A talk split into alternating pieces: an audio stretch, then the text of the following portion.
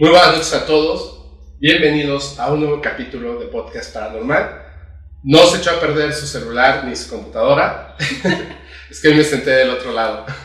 Este es, este es el, el mundo bizarro. Hoy tenemos a, a una invitada súper especial.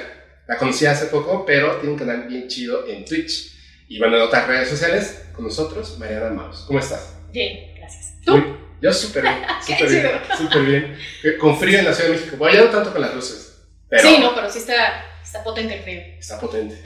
No me lo esperaba. Oye, antes de, de que comencemos, porque hay un montón de temas, hay, bueno, hay unos, todo está muy interesante, la neta. Estoy muy emocionado porque me gustan mucho, me gustan mucho estos. Desde la mañana me, me paré a preparar un tema. Lo tengo aquí siempre presente en la cabeza. Ok. No me acordaba del nombre de la persona. No me acordaba. Y lo, lo he buscado de, de un montón de maneras y digo, ¿cómo se llamaba este güey? Y no voy a ver 15 programas de 7 horas para ver en cuál sale 5 minutos. Sí, claro. Y ayer grabando con otra persona dice, como el caso de tal, y yo sentí así como de, Sí. "Oh my God", así, al Sí, la revelación. Entonces voy a hablar de, de- no es el que te dije, es otra persona, pero antes de que comencemos, por favor, cuéntale a la gente, bueno, cuéntanos cuáles son tus redes sociales, a qué te dedicas, todo, por favor. Ok. am, hago contenido distinto para mis distintas redes sociales. Eh, en todos lados me encuentras como Mariana Mouse, realmente. Pero en Instagram estoy como DarthMouse666, todo seguido. Darthmore Mouse. Darth Mouse. en, en Twitter estoy como Darth-Mouse. En TikTok estoy nada más Mariana Mouse. Bueno, en Twitch también estoy igual como Mariana Mouse. En Twitch lo que hago son transmisiones de, de terror, literal. Entonces, lo que hacemos es, por ejemplo, ahorita que es octubre y demás, estamos haciendo las- los especiales de los viernes, en donde les estoy platicando cosas como paranormales. Por ejemplo, estuvimos viendo de posesiones demoníacas, exorcismos, el caso real, ¿no? De este, el caso de la película tan famosa del exorcista, vemos de brujería y demás. Entonces, todos los viernes vamos a estar viendo como temas distintos y después vemos videos de terror, en donde los analizamos y vemos por qué pueden ser real o por qué pueden ser falsos, ¿no? Entonces, realmente es to- todo, de terror y analizar los videos y desmentir, y, pero también como disfrutar esa parte paranormal. Eso es lo que yo estuve viendo. ¿Ah, sí? Sí, te- es que eh, nos conocimos en un evento en Spotify, no me acuerdo, ¿cómo se llama? Spotify. No, es por- Algo de Spotify. Nos conocimos ahí y, este, y nos pusimos a platicar. De hecho, tenemos, algún día vamos a tener que grabar. Bueno, sí o sí. Es que me encanta decir spoilers, pero. ¿Sabes qué estaría bien padre después de este? O sea, no, no hoy, Ajá, otro sí, claro. día, que grabemos sobre asesinos seriales. Ah, Tengo algo Sí. así que te va a fascinar. Va. Justo nos pusimos a platicar así, de repente estamos así hablando, no sé por qué, de asesinos seriales, y como que la gente se empezó a acercar Sí. y todos querían meter así como que escuchar a la conversación, estuvo muy chido. Estuvo bastante cool. Entonces dijimos, ¿sabes qué? Tenemos que grabar un día de y vamos a grabar otra cosa. Sí. Pero vamos a grabar después de asesinos seriales, así que ya está muy bien. Oye, Dime. eh, nada más le quiero de- decir a la gente rápido, van a estar tus redes sociales en la descripción, en todos lados, pero es mouse, así M-A-U-S. Exacto, M-A-U-S. Ajá. Sí, como se escucha. ¿Cómo se escucha? ¿vale? Nada más que, por ejemplo, si van a TikTok, no van a encontrar lo que de terror. O sea, por ejemplo, en TikTok hago divulgación de ciencia. Ah, sí. Ajá, pero hace cuenta, me enfoco mucho en explicarlo eh, con videojuegos o algo de ciencia ficción. Por ejemplo, explicarte, no sé, algo de la película Interstellar, Ajá. que tú lo viste, ya te lo explico por qué es real o por qué es falso. Con Star Wars o, por ejemplo, también de una saga muy conocida de videojuegos que se llama Doom. Entonces, por ejemplo, hago como, agarro un arma, mi arma favorita, hago los cálculos y te digo qué tan potente es el arma y así. ¡Wow! sí. Oye, eso está bueno. Eso está muy bueno. A ver, de, supongo que de, de la película Interestelar Ujú. hablaste acerca de, obviamente, de la, del, del hoyo negro, ¿no? De, Obvio. sí. de esta, ¿cómo le dicen? Eh, eh, Gargantúa, creo que se llama. Ajá, gargantúa, Ujú. exactamente. ¿Qué no, así, nada más es por me curiosidad, es que me encantan esos, esos, este, ese tipo de videos. ¿Qué nos puedes decir de eso? Em, pues básicamente, por ejemplo, del, del agujero negro supermasivo, pues obviamente que fue muy aterrizado la realidad de cómo se vería. Ajá. De hecho, eh, la persona que estuvo trabajando este, en, la, en la película como asesor, como el físico detrás de todo esto, eh, hizo como una visión de cómo podría ser. Y de hecho, mm, creo que fueron un par de años después, salió la foto de la primera foto de un agujero negro y se veía de verdad casi igual. También, por ejemplo, em, la gravedad ¿no? que provoca este, el agujero negro era lo que hacía, por ejemplo, las olas tan grandes del planeta donde ellos estaban, cómo pasaba el tiempo. Por eso cuando ellos iban, pues realmente para ellos fue súper rápido. Y regresan a la nave donde estaba el amigo y pues está todo anciano, ¿no? Sí. Entonces, o sea, también como por qué pasa eso, por cómo, cómo afecta el, el tiempo, la, o sea, cómo la gravedad incluso hace que pues o sea, está como esta, la tiempo-espacio, pues, que es como una cobijita. Ajá. Entonces, entre más masa tenga tu objeto, más se hunde y el tiempo se expande. Entonces, Claro. ¿me explico? Sí, porque el tiempo es parte del espacio, es un mismo tejido. Exacto. Y realmente, por ejemplo, los otros seres, que, es- que ves que de repente como que se hacen presentes por ahí, Sí. eh, ellos podrían controlar y ver cómo funcionaban las cosas del tiempo, porque ellos en realidad están viviendo con una dimensión extra. O sea, para nosotros son cuatro dimensiones, y si con- consideras el tiempo, pues son cinco. Sí. Entonces tienen una dimensión extra. Entonces, gracias a esta dimensión, ellos, así como tú y yo podemos controlar adelante para atrás, Ajá. ellos controlan el tiempo. Entonces, meten a este, a este vato en un tercer acto y demás, y el tercer acto es pues, este cubo, pero En esta esa- cuarta es- dimensión. es- ajá, O exactamente sea, él, él lo pasan de la tercera a la cuarta a la dimensión. cuarta dimensión. Entonces estos güeyes, por eso ese güey veía todas las cosas en el tiempo. Por eso él pudo escoger irse en el tiempo donde estaba su hija en el cuarto y empujar el libro. Sin embargo, las cosas siempre son las mismas porque no pueden cambiar. Pero es un desastre porque además, rapidísimo, ¿no? Pero este... Cuando tú viajas supuestamente en el tiempo, Ajá. no estás viajando en tu misma línea de tiempo. Claro. Estás en otra dimensión, en otro tiempo. Exacto. Es como ir a un lugar donde hay una representación de ti en el pasado, Exacto. por ejemplo, pero no es tu pasado. Exactamente. Entonces, sí, o sea, por ejemplo, también expliqué el agujero de gusano que utilizaron para poder llegar a ese otro lado, porque pues, es como saltar de un lado a otro. No es, es como un viaje tiempo, pero no. Y, y son ellos en el, bueno, no son ellos, es la humanidad en el futuro que tiene la capacidad tecnológica para utilizar esto de los tiempos y por eso ahí lo ponen en, en la cuarta dimensión, Sí, son ¿Dónde? seres de otra dimensión, literal. pero no son humanos, No, no son humanos.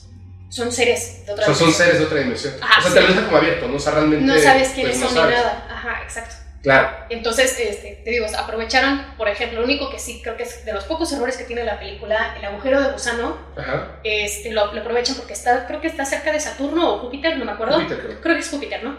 Este, estaba abierto y ellos podían entrar. En realidad sí existían los agujeros de gusano, realmente no tenemos pruebas de ello, sin embargo son científicamente comprobables, Ujú. pero no hemos observado ninguno. Pero el punto de cómo funcionaría, eh, pues ahora sí que la física de ese- del agujero de gusano, cuando lo- un agujero de gusano se abre, se cierra súper rápido. O sea, no tendríamos el tiempo ni el pedo de poder, o sea, hacer, vamos, vamos para allá y vamos a la nave y luego nos vamos a ir las pruebas y después entrar, dude, no tienes tiempo. Porque no es literalmente Exacto. un túnel. Y el túnel, y es, es justo, porque no es un túnel. O sea, aquí te pone así como, "Shh", pasan las cosas Es una burbuja en la dimensión, ¿no? Es una puerta.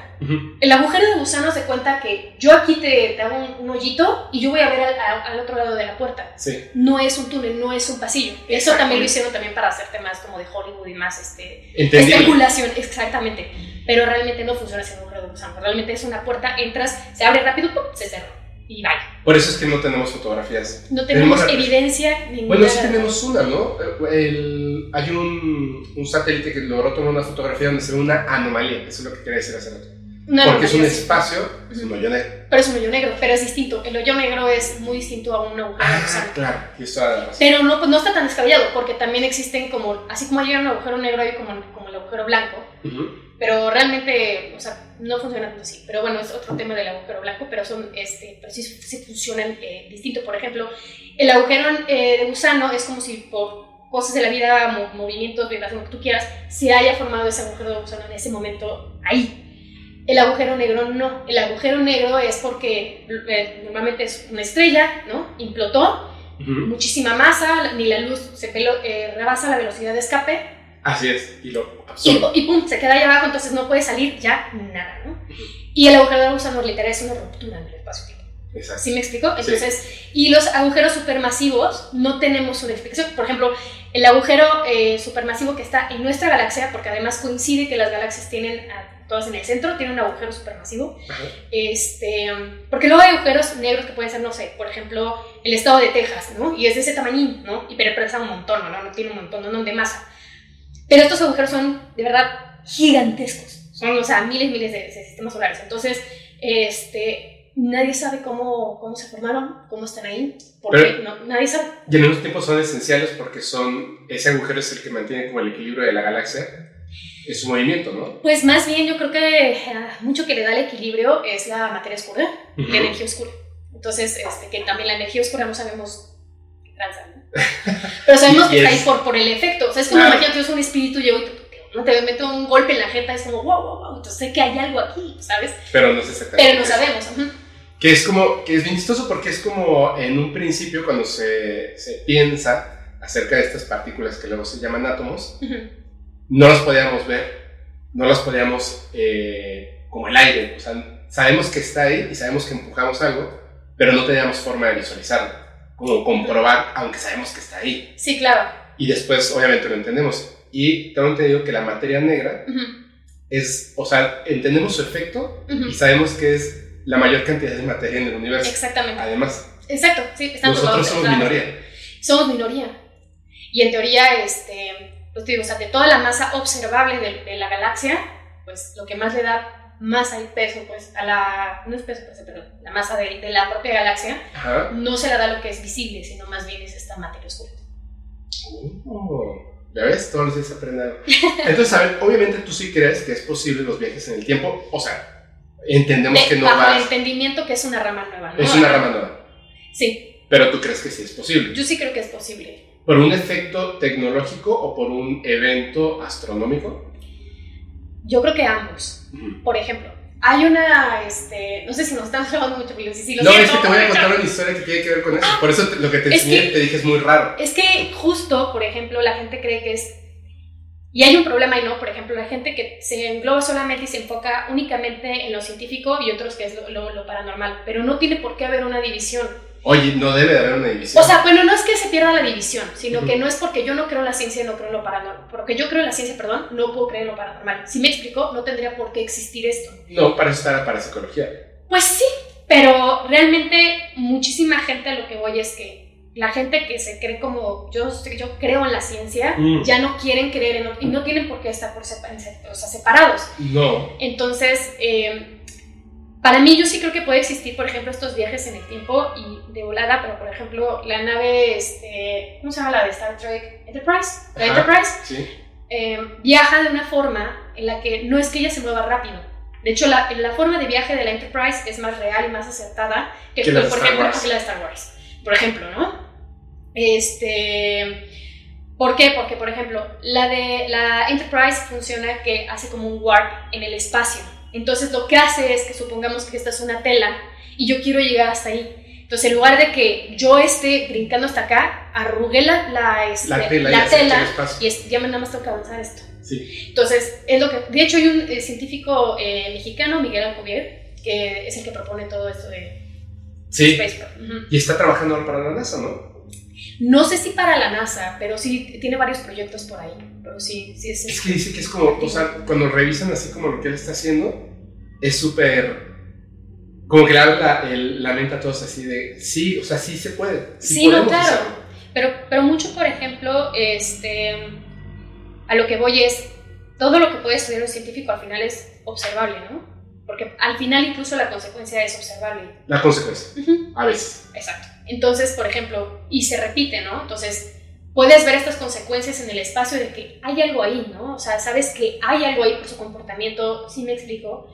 Pero incluso, por ejemplo, en temas de cosas paranormales, por ejemplo, estas energías y demás, pues al final no es algo que la ciencia pueda observarlo. Sin embargo, no- eh, me explico, pero no significa que no exista, porque Lo, lo es- que pasa Ajá. es que ahí, mira, te- no, voy a ser muy cuidadoso con lo que voy a decir. Ayer estuvimos con una persona, Ujú. va a estar en el podcast. Ok. Va a ser, va a ser la primera vez, es, es muy famoso, va a ser la primera vez que esté en, en un podcast o en una entrevista, digamos, de este tipo, Ujú. porque cuando lo conocimos, yo no me aguanté y le pregunté cosas. O sea, yo sé perfectamente quién es. De hecho, me emocioné cuando lo vi. Es un científico mexicano muy bueno. Y le hice muchas preguntas. Entonces él se emocionó por las preguntas y empezó a contar cosas. Hay una cosa eh, en la que yo, he hablado y creo que vas a concordar conmigo. Hay una diferencia entre hombres y mujeres de ciencia, o sea, científicos, y la ciencia. Porque la ciencia es humilde. La ciencia está para investigar lo que no sabemos. Es que, ese, ah, es, que ese es mi punto, ajá. No, no, es incorrecto como hombre o mujer de ciencia decir eso paranormal no existe porque no lo puedo comprobar con ciencia. No.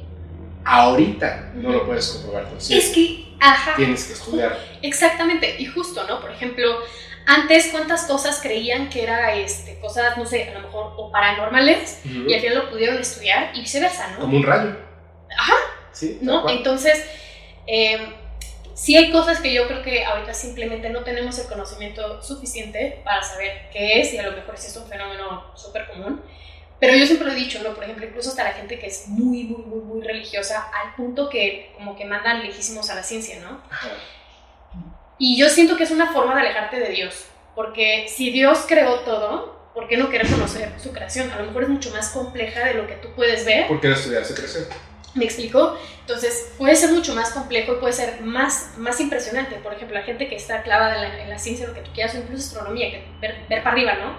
Empiezas a impresionarte de todo lo que hay, todo, cómo funciona el universo, de lo que tú me quieras decir. Entonces, de repente, incluso ver a las estrellas es súper terapéutico, ¿no? y puede ser una experiencia para esta gente religiosa, ¿no? Porque estás admirando como este, este, este tema. Y si tú lo hubieras como mandado lejísimos, hubiera hecho, que puntitos en el cielo. ¿Sí me explico? Entonces, como de, o sea, estás hecho con estrellas. lo que pasa es que la misma iglesia, o sea, tienes razón lo que estás diciendo, pero es que es la misma iglesia la que les pide que no lo hagan. Exacto. Porque tienen miedo de que se descubra la mentira que además todos la sabemos. Es que las personas que manejan la iglesia no están más cercanos a Dios que todo el resto del mundo. No, por favor. Así, ¿tú crees en Dios? ¿Tú crees en Dios? En, un, en algo mayor. Ajá, exacto. Pero digamos, o sea, yo, por ejemplo, lo voy a poner ejemplo en mí. Yo no creo en el Dios de la religión católica. Ah, no, ni yo. Sí, no. O sea, no, definitivamente no.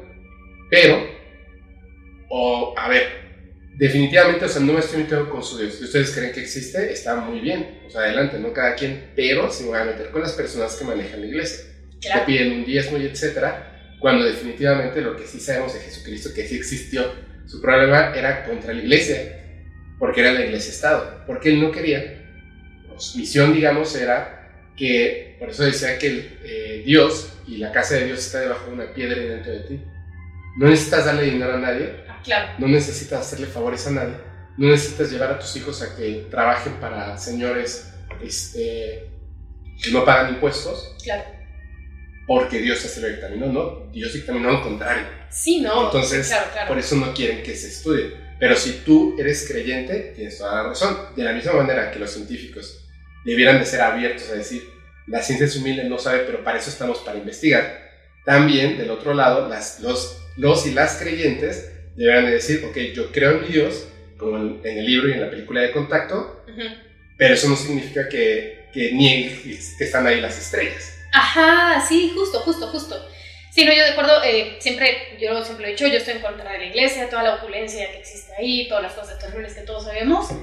este, pero, este, sí, justo, y creo que muchísima gente, incluso, por ejemplo, eh, un caso es este, mi mamá, ¿no? Sí, eh, mi santa madre, mi mamá eh, siempre fue como muy religiosa, de la, iglesia y misas y demás, pero como que se fue alejando de la iglesia, sin embargo, su su creencia y este devoción, ahí está. Ella cree en Dios, ¿no? Ella está agradecida con Dios, este, es una persona que pues siempre está como, como, como que siempre le pide gracias a Dios y esta casa es de Dios y cosas así, yo soy de Dios. Pero, este, pero no, no va a la iglesia, también está en contra de la iglesia y cosas así, ¿sí me explico? Entonces, creo que línea estaría súper super padre porque al final creo que estaría súper chido que todo el mundo empezara a entender cómo alejarse y darle lana como a, a, esta gente. Y pues al final si alguien quiere hacer algo y ayudarte, creo que no tiene por qué... Y es que ha sido un problema constante en la humanidad, no solamente de religiones. O sea, el poder y el dinero han destruido absolutamente todo. Sí, sí, ¿por qué? ¿Por qué? ¿Por qué? O sea, ¿cómo puede ser que, como dices, no está la avaricia, me explico, este, este punto del dinero ha, hecho que de verdad como humanidad nos vayamos pero, pero lejísimos, ¿no? O sea, como está la lista de prioridades tan tonta y no, no entiendo cómo puede alguien creer que acercarte a Dios tiene que dar tus bienes, ¿no? O sea, como un sacrificio y al final, ¿no? Incluso, por ejemplo, en temas de, brujería, ¿no? Ajá, quiero agarrar los, los temas, ¿no?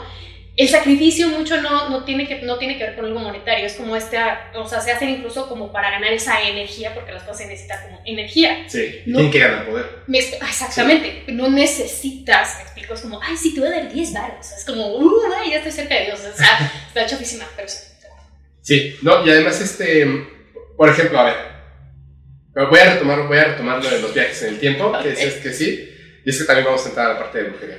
Pero en la parte de los viajes en el tiempo. ¿Quieres que te cuente una historia rápido?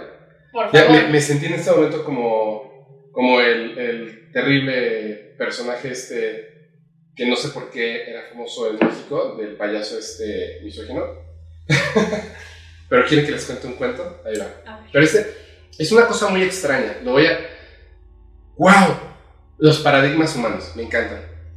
Esta persona... Yo conté de... Antes conté de otra persona que se llama Tutankamón.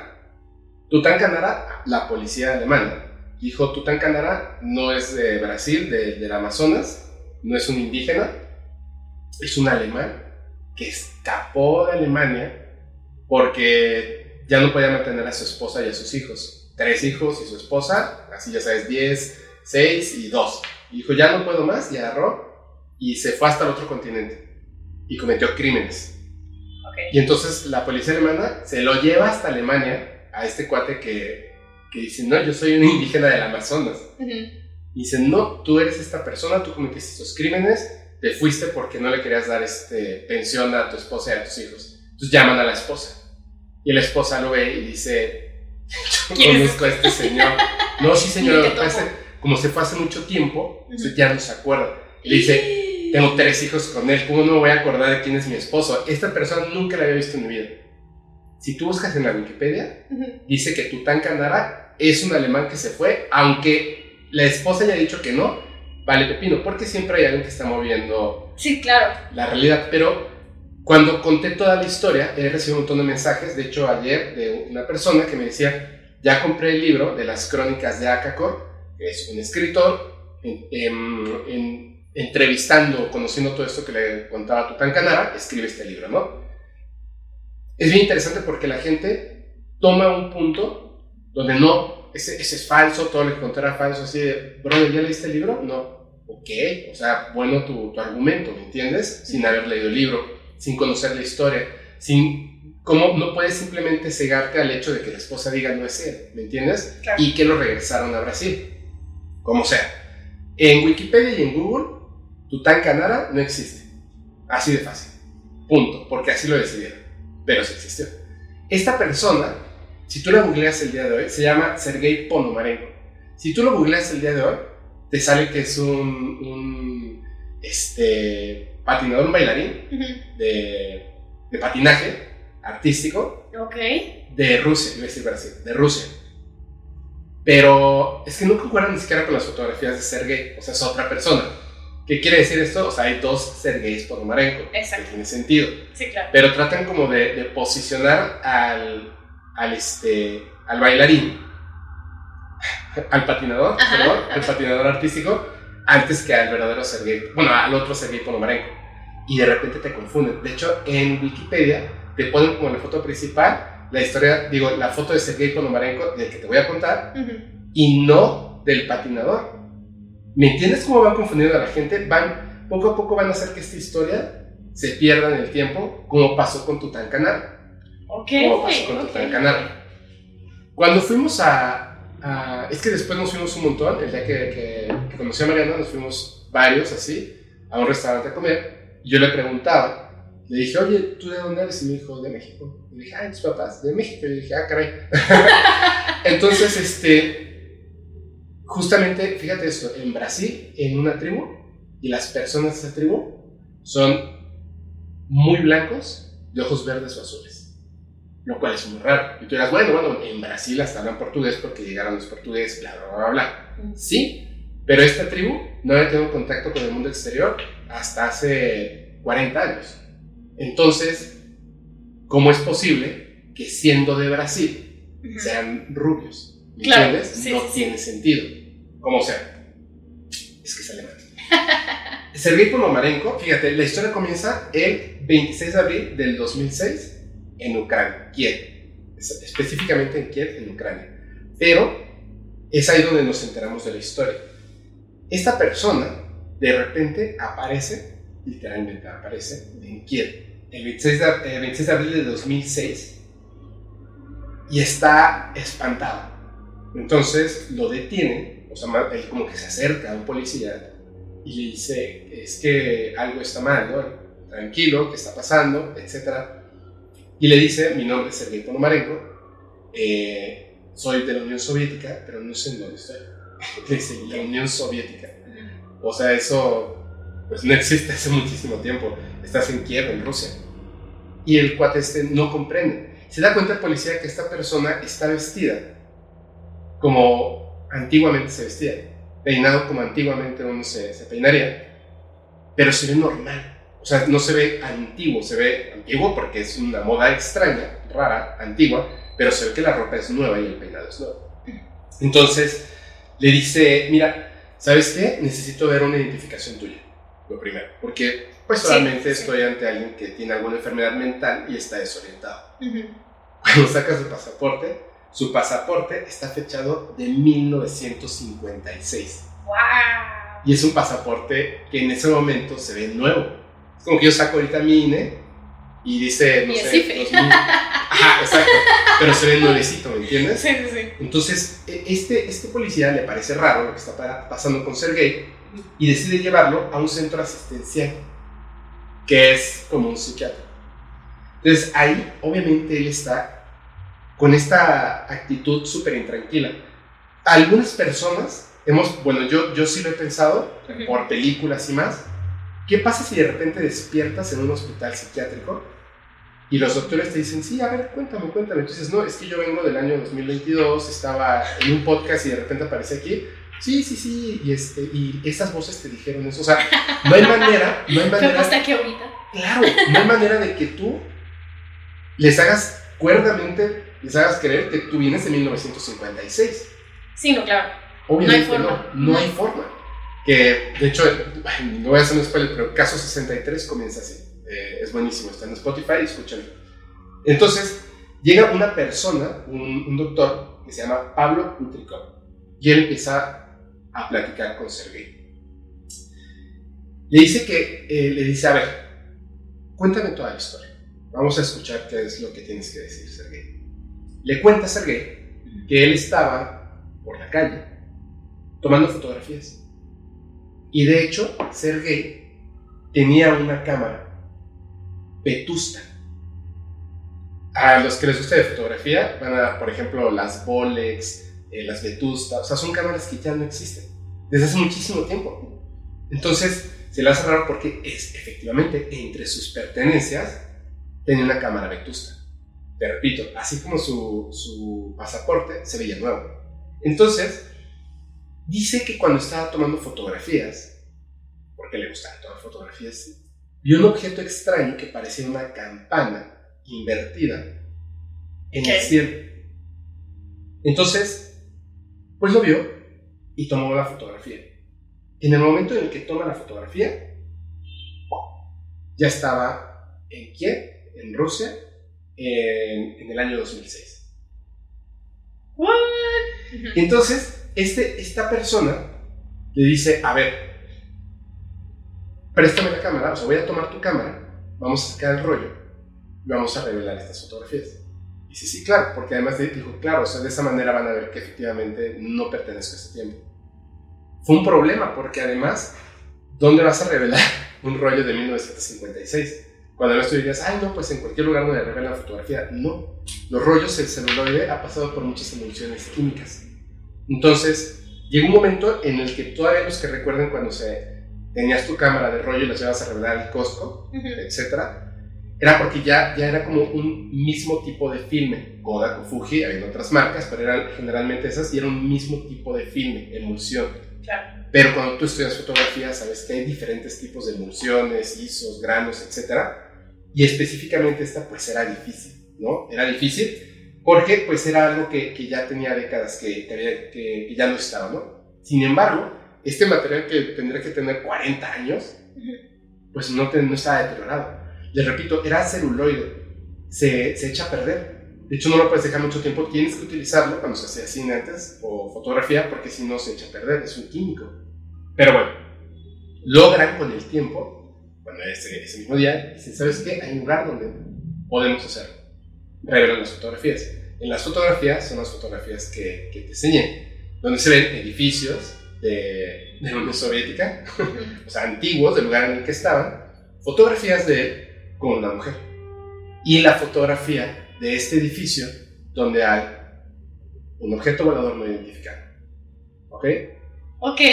Entonces, él incluso se había tomado un autorretrato, Sergei, ese mismo día, y estaba la fotografía ahí, pero todo concordaron que era material de 1956.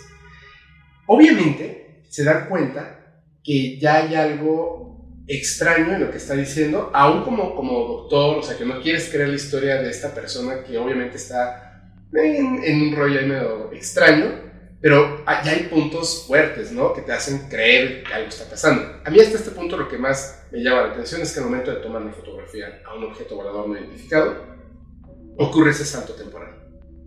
Te pregunté que si podía ser por un evento astronómico, o sea, natural, extraño pero natural, o por tecnología. Hasta este punto, ¿tú qué crees de la fotografía y del salto temporal? Estoy... Mmm, este... Yo digo por la coincidencia simplemente de que estaba ahí un objeto, un ovni. eh, pudo haber sido provocado, pero me... Las razones son las que me... me es como, ¿por qué? ¿Sabes? O sea, ¿por qué? ¿Por qué te lo brincan? O sea, también no sé si, o sea, se me hace muy tonto, ¿no? Pero no sé si a, a la hora de tomar la foto se activó alguna tecnología que ellos traían. Del caso que te dije que te iba a contar, algo tuvo que ver que, por ejemplo, se veía que, que los, estos ovnis podían identificar un infrarrojo con el que los estaban observando. Entonces, no sé si de alguna forma, una, en, una, en un tipo de eliminación, ¿sabes? Como de quererlo eliminar, haya brincado en el tiempo. O sea, no sé, o sea, no sabemos sus utensilios, pero yo sí creo que, o sea, sí fue como con la, o sea, si es real lo del ovni y demás, sí fue con su tecnología. Yo te voy a contar una teoría que tengo. Ah, Pero te voy a dar el desenlace de esta historia. Ok, ok, ok, ok, sí, sí, sí. De repente, pues obviamente, llega la noche. Esto ocurre en un solo día. Llega la noche y tienen que dejar a Sergei en un lugar, que es este lugar, eh, le ponen un nombre bonito, pero es un hospital psiquiátrico. Le da una habitación, él se queda ahí, y obviamente, un hospital psiquiátrico es muy parecido a una prisión. Sí, claro. No te puedes ir. Ahí estás. Hay cámaras de seguridad, hay gente preparada para todo esto, enfermeros, enfermeras, médicos, este, seguridad, etcétera, ¿no? Y de repente al día siguiente, pues emocionados porque queremos ver qué pasó con Sergei, ya no está. Desapareció. El desenlace sí está, ok. Las- pero espérame, las cámaras de seguridad no registraron que él haya salido de su habitación. Nadie lo vio salir. O sea, él entró, o sea, lo, lo ingresaron a la habitación para que durmiera.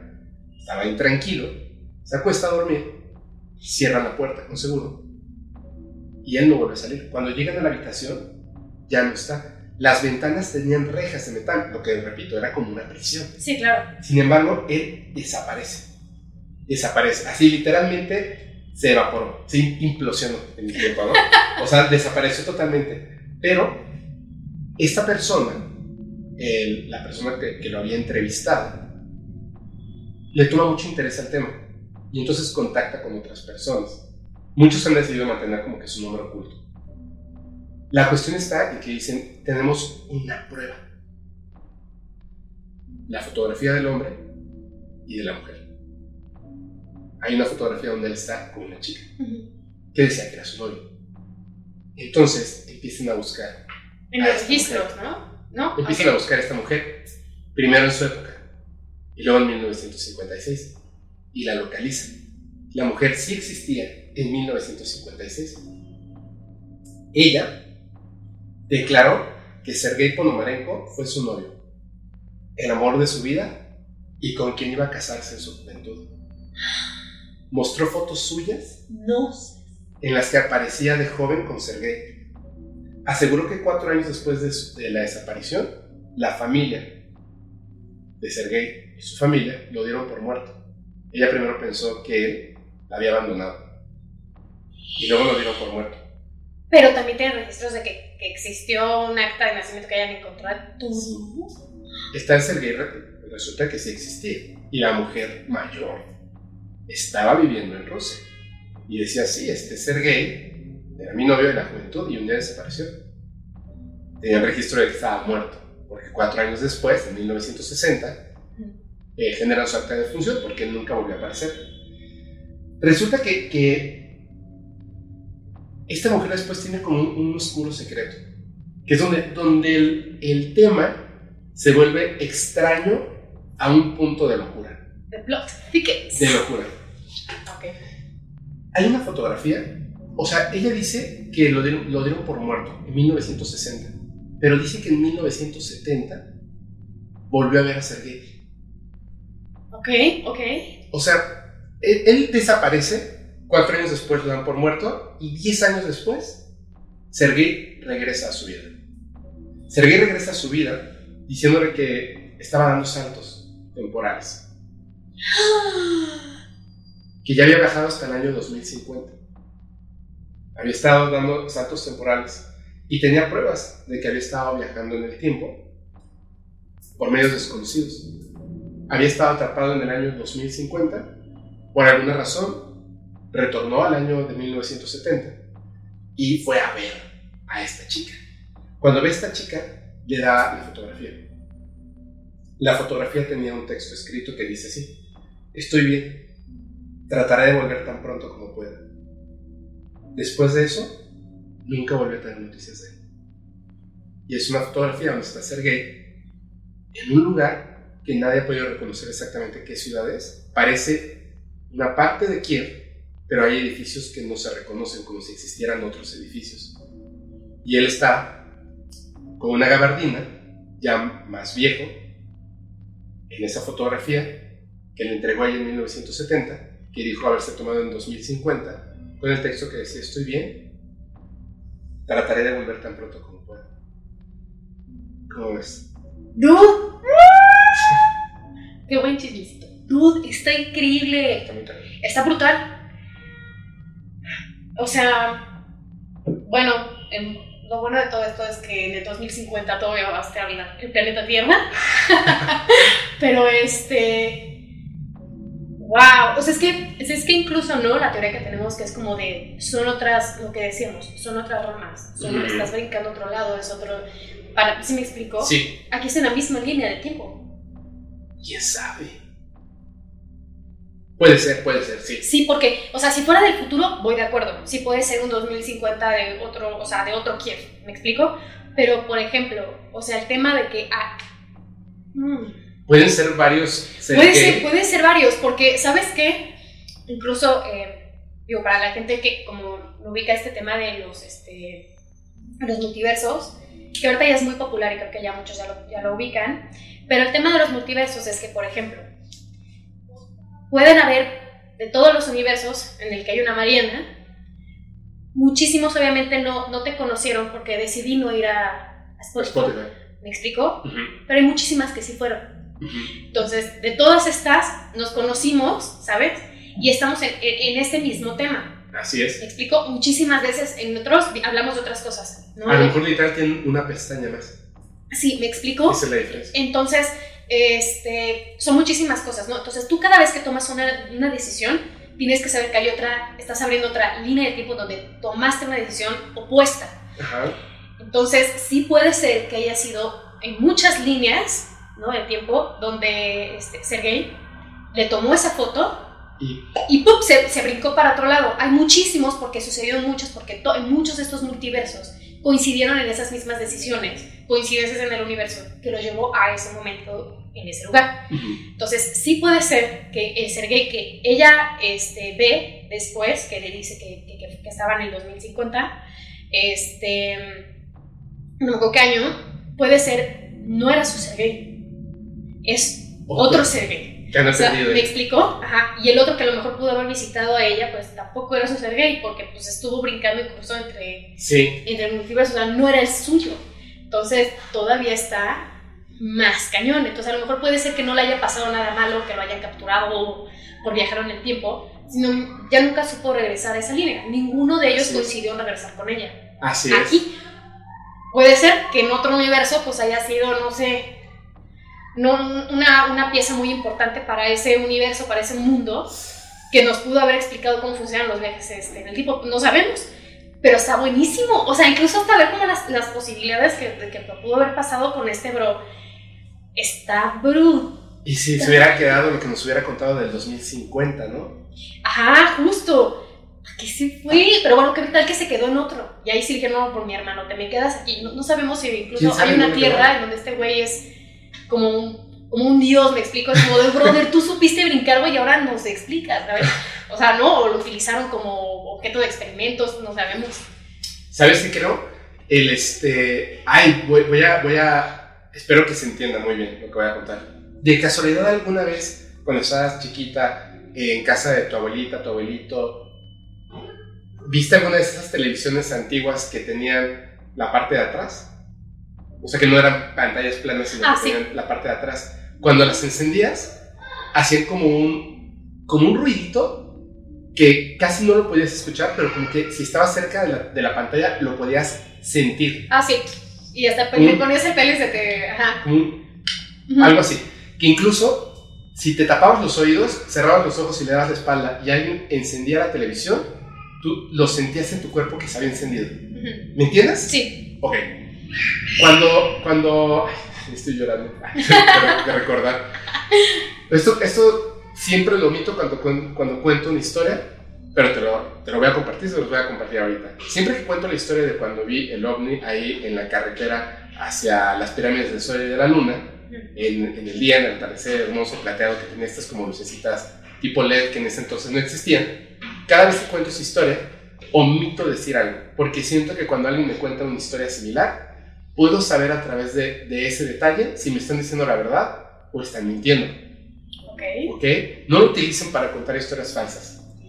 Cuando estás cerca de estos objetos y prenden las luces, hacen como un... O sea, no están girando alrededor, sino que prenden y, así, prenden y apagan en secuencia y parece que giran alrededor. Son luces, bueno, las que yo vi, eran como blancas, tipo LED, muy potentes en el día se veían, pero cuando hacían ese de encender, sentías esa sensación cuando, como cuando prendías o apagabas la televisión. Esa como estática que puedes escuchar dentro de tu cuerpo se sentía cada vez que pasa la luz. El objeto que yo veía desaparecía y aparecía en otro lugar, en mi mismo campo visual, en el cielo. Después, cuando vi unos videos de Billy Mayer, eh, estos objetos desaparecían y aparecían, y la cámara, ojo con esto, que era de celuloide, antigua, una Super 8, cuando el objeto desaparece y aparece, o los objetos desaparecen y aparecen, pareciera como un efecto de películas antiguas de Capulina, como que un flashazo. En realidad lo que pasa cuando estudian el material se dan cuenta de que hay un cuadro, o sea, está el objeto, luego hay un cuadro totalmente blanco y luego hay un cuadro donde ya no está el objeto. Luego hay un cuadro blanco y luego otra vez los cuadros donde está el objeto. Cuando estudian ese cuadrito en específico que está todo blanco, se dan cuenta de que está de lado, pero no por una luz muy fuerte, sino por un golpe electromagnético Ok. tan potente que veló el material celuloide, el químico. Bueno, cuando estos objetos desaparecen y desaparecen, y ya lo han explicado, de hecho lo explica Bob Lazar, lo explican otros científicos, hay muchas cosas al respecto, es justo lo que tú hablabas de arrugar el espacio-tiempo. Ellos se van a mover de un punto a otro y utilizan fuerza gravitacional por medio del electromagnetismo para curvar o modificar el tejido de la realidad del espacio-tiempo. Entonces, el objeto no desapareció. Por eso es que yo lo veía que brincaba a otro punto de mi espacio visual. El objeto se movió de aquí a acá, pero nosotros nos movemos cruzando la distancia en plano. Ellos no. Ellos curvan el espacio y se mueven. Ante los ojos humanos parece que desaparecen y aparecen. Ahora te lo pongo así. Quizá ese objeto al que le toma la fotografía Sergei Ponomarenko no quería ser visto. Exacto. Cuando él lo ve y toma la fotografía, el objeto al darse cuenta, en su escapatoria tan fuerte, dejó como una Curva. Ajá, claro. que golpeó a Sergei, lo que lo hizo brincar en el espacio-tiempo. Y mientras esa, esa ola de la realidad del tejido vuelva a quedar en su estado natural, él iba a estar brincando en el espacio-tiempo hasta que regresara a su espacio-tiempo normal. Porque literalmente está en la curva en la parte de arriba y luego está en la curva en la parte de abajo, y por eso por un breve espacio de tiempo pudo volver a ver a su mujer en 1970. Pero ¿por qué no las cosas en su alrededor? Ah, no sé, yo solo digo yo solo digo no digo que sea eso. Ujú. No sé, sí, Sí, razón. no, pero sí, no, pero sí, sí suena a, o sea, como que por ahí va, porque sí está raro lo de la foto. Lo, Sí, lo extraño está, es que esto es como continuo. Eso es lo que a mí me está como, como brincando un montón. Entonces, no sé si ya fue una situación que lo provocaron ellos, o como dices, se quedó como algo en ese momento, y pues está como que brinque, brinque, brinque y nunca va a poder encontrar el- el- su lugar, pero está raro que como las cosas de su alrededor, por ejemplo, si yo estuviera, este, no sé, supongamos que yo hubiera estado cerca de, de este güey, Ajá. ¿no? A lo mejor nos hubiéramos sido los dos, porque no se llevó a nadie, ¿no? Entonces, o sea, está muy extraño, está bien raro, pero sí está súper interesante el caso. O sea, sí, creo que puede ser también eso que tú dices, ¿no? Que, que justo pu- pu- puede ser como esta onda de que se, que se curva el espacio para estar de un punto a otro, ¿no? Que es como, o sea, como, como, como muchos decían, ¿no? ¿Cómo puedes viajar más rápido que la velocidad de la luz? No sé, no hay nada más rápido. Pues es que no te estás moviendo, estás yendo de un punto Sí, al otro. Entonces, eh, dentro de esto, acá lo raro es que supuestamente, supuestamente, en esta curvatura, ajá. tú puedes estar dentro de esa, de esa misma, este, de esta misma línea de espacio-tiempo. Estas- Esta, línea de espacio-tiempo, al yo curvarla, yo me voy a mover de un punto a otro en mi misma línea de espacio-tiempo, en mi misma manta, por así decirlo. Ajá. Él está moviéndose a muchas otras mantas. Que, que, que pensemos, o sea, que sepamos. Ajá, que sepamos, que sepamos a cómo está la cosa. Si no, en ese caso, si, hubiera, si no hubiera sido como, o sea, si hubiera, se hubiera eh, movido de un punto al otro. Lo raro de esto es que se va para atrás. O sea, es que lo más extraño de todo, es que sí llega a ir para atrás. Porque si fuera nada más para adelante, para adelante, para adelante, Te- Tiene, ajá. tiene sentido. Porque hacia hay un punto, este... Sí, del 2050 va de regreso al, al 70. Ahí, Eso es lo que 1970. quiebra todo, ajá, eso es lo que rompe todo, porque es como, ¿cómo? O sea, entonces, algo, y definitivamente no es el mismo Sergey, el que se fue, se nos fue, se nos fue nuestro Sergey, pero, este, Y se queda aquí un patinador. pero se Sí. pero eh, lo, lo raro de, to- de todo esto es, ¿qué entonces qué fue lo que, lo, lo- lo que provocó que hiciera estos, estos, estos saltos? Sí me explico, o sea, está muy raro, o Es sea... que, es que en, la, en la historia, porque hay otras, que algunas se dice que son falsas, otras que son verdaderas, está lo de, lo de John Titor, está lo de este cuate que llegó en, eh, con un pasaporte de país que no existe. ujú. ¿Sí, sí conoces la historia?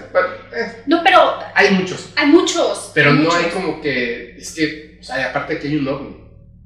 Eso se vuelve muy raro. El tema que haya un ovni de promedio es, sí está súper extraño. Ahora no sabemos si este eh, Sergey tiene como esta, como se- con esa foto, tuvieron una conexión de alguna forma con la tecnología que no desconocemos por completo, que haya hecho como este vínculo Sí, en el que se vaya moviendo, perdón, eh, que se vaya moviendo como de, de un punto a otro, A junto mejor- con el ovni. exactamente. A lo mejor él, él es un sujeto de prueba.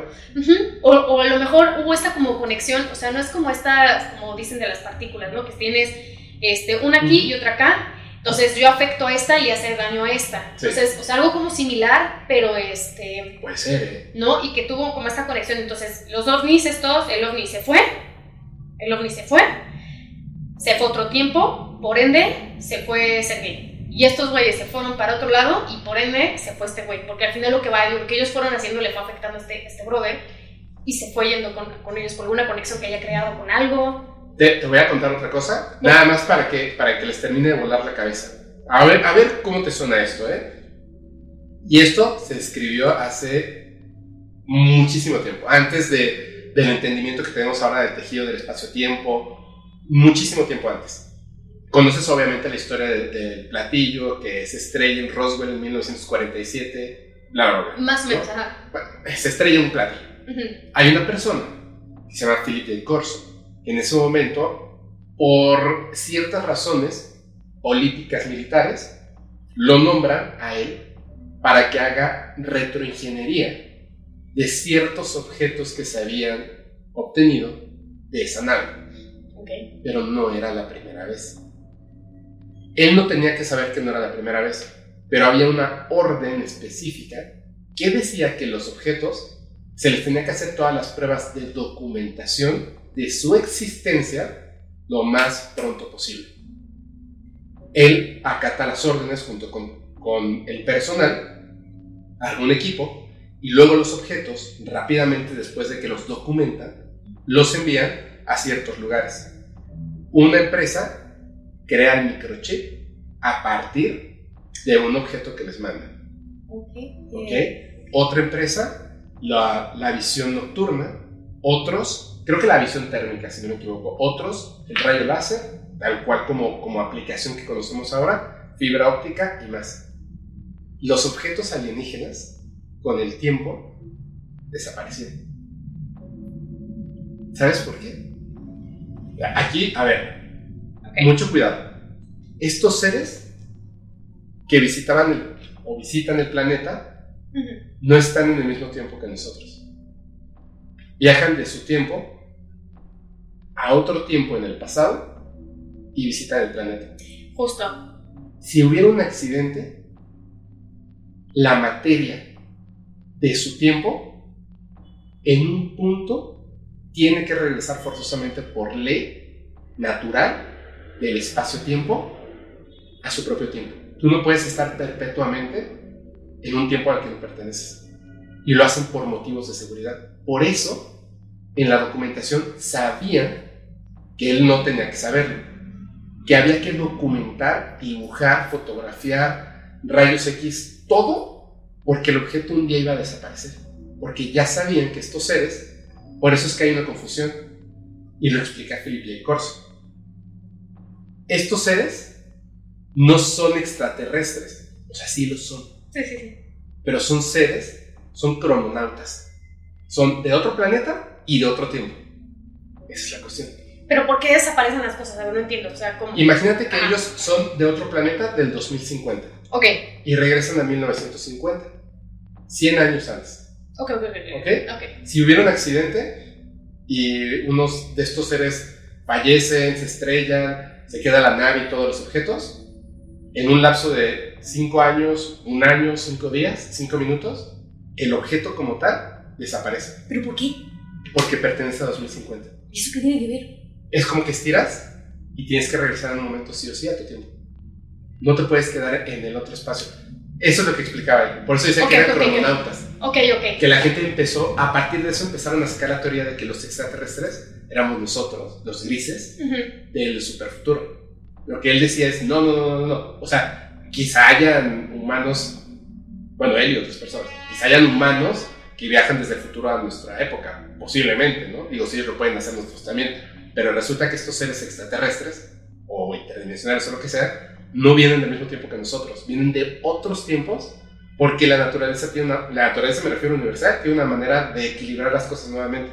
Entonces, si tú vienes de otro tiempo a un tiempo pasado, en algún momento vas a retornar, vivo o muerto, en pedazos o completo, pero vas a retornar a tu tiempo. ¿Me entiendes?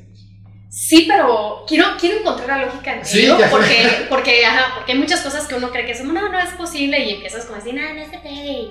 Pero creo que más bien me me faltaría conocimiento para poder entenderlo. Porque, hoy, en, porque hoy en día, por ejemplo, yo te podría decir, em, las cosas están pasando todo el tiempo.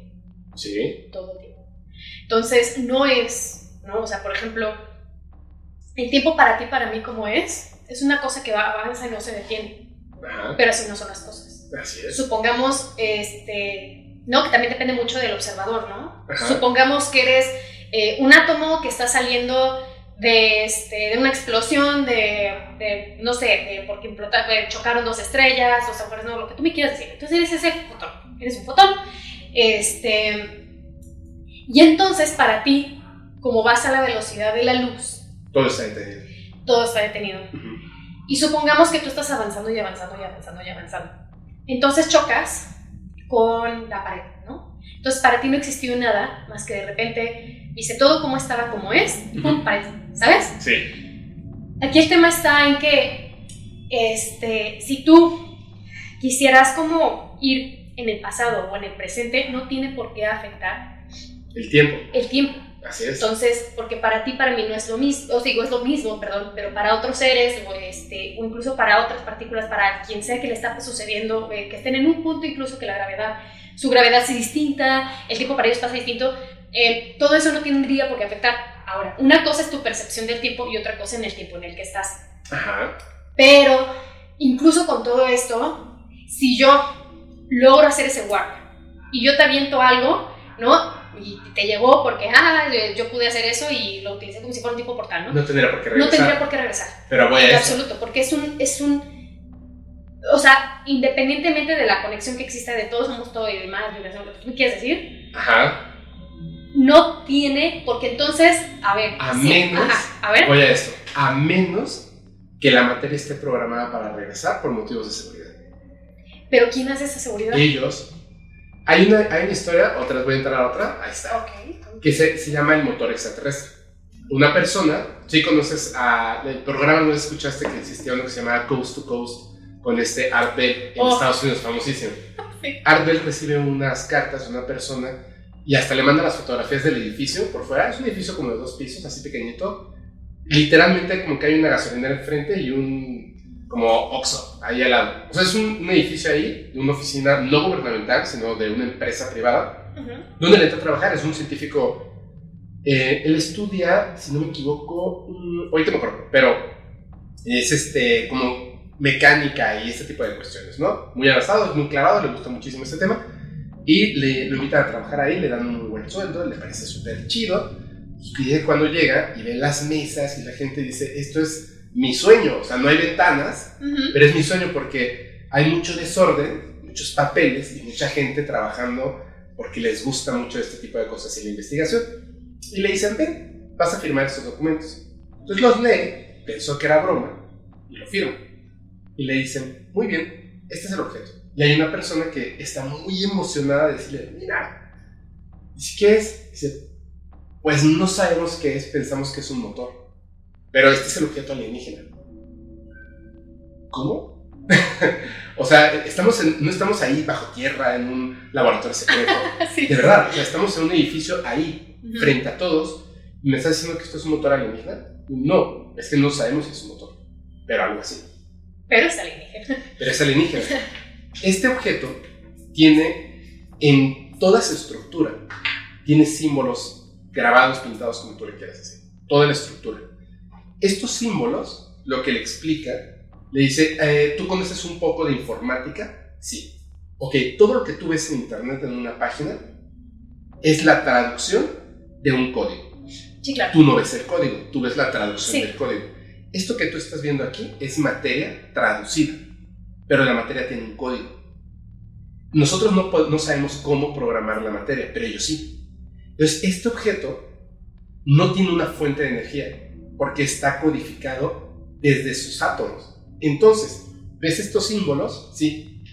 Si modificas el símbolo y la cosa esta empieza a hacer un ruido, dice que expulsa un aire como si fueran ventiladores, pero hacia todos lados, o sea, como un campo así de, de aire, y la cosa está flota y empieza a moverse.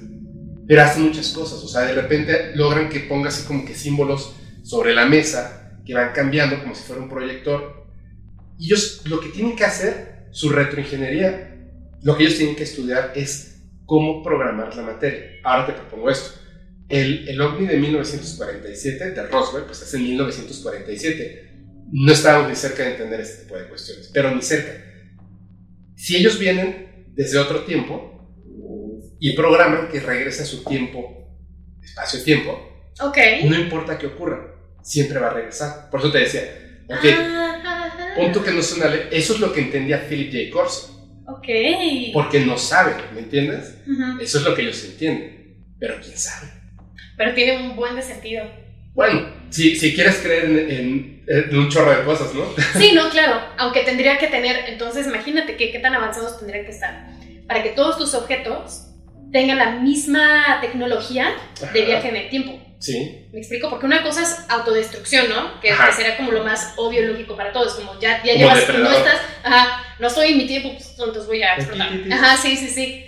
Pero otra cosa es que incluso los objetos, incluso los más eh, sencillos que tú puedas creer, tengan la tecnología de no autodestruirse, sino de traerlo, de, o sea, de irse de regreso a su tiempo, ¿no? O sea, eso es lo que se está súper, súper raro. Puede ser porque al final, Pero, pero, ajá, o sea, de hecho nosotros, en nuestra cadena de ácido desoxirribonucleico, ujú. estamos codificados. sí, no, sí, claro. O sea, literalmente el color de, de mi cabello y de mis ojos y de los tuyos Ujú. está codificado en tu ADN. O sea, es- estamos, o sea, somos materia codificada. Sí, El chiste es cómo lograr que, que, digamos, la materia no viva esté codificada y que pueda hacer cosas increíbles, ¿no? Sí, claro. A mí por eso me gusta mucho la historia del motor alienígena. No recuerdo ahorita los nombres ni nada, son Sí, sí, la conté así de memoria, sí, sí. pero está muy bueno, ¿no? No, está buenísimo. Sí, no, claro, porque es que, es que uno quiere teorizar un buen de cosas, ¿sabes? O sea, quieres, quieres intentar tener una explicación de todo, pero siempre llega algo que te rompe la cabeza, Sí. porque al final siempre van a estar un, un- un paso adelante que tú. O sea, porque por algo, por algo pasan las cosas así, pero también es como, entonces nos están visitando los mismos, porque su tecnología funciona de la misma forma, se regresa. Entonces tienen que ser exactamente los mismos, ¿no? De esa raza, Ajá. sí podría ser. ¿Qué Ah, quiere? ya te entendí. Ya me explicaste, ya me expliqué. Ajá. Ay, de hecho, voy a hacer, voy a hacer este, me voy a autocensurar, voy a decir algo. Ok. Mira, es que así no importa porque a menos que sepan leer los labios. Alex, ¿me puedes, Alex, ¿me puedes ayudar por favor a apuntar?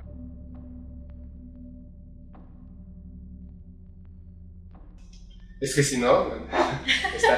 Le, le cortas ahí tantito, Eric. Es que si no, se me va a olvidar, se me va a olvidar ese tema y no lo quiero spoiler porque si no, Sí, sí, sí. ya sabes.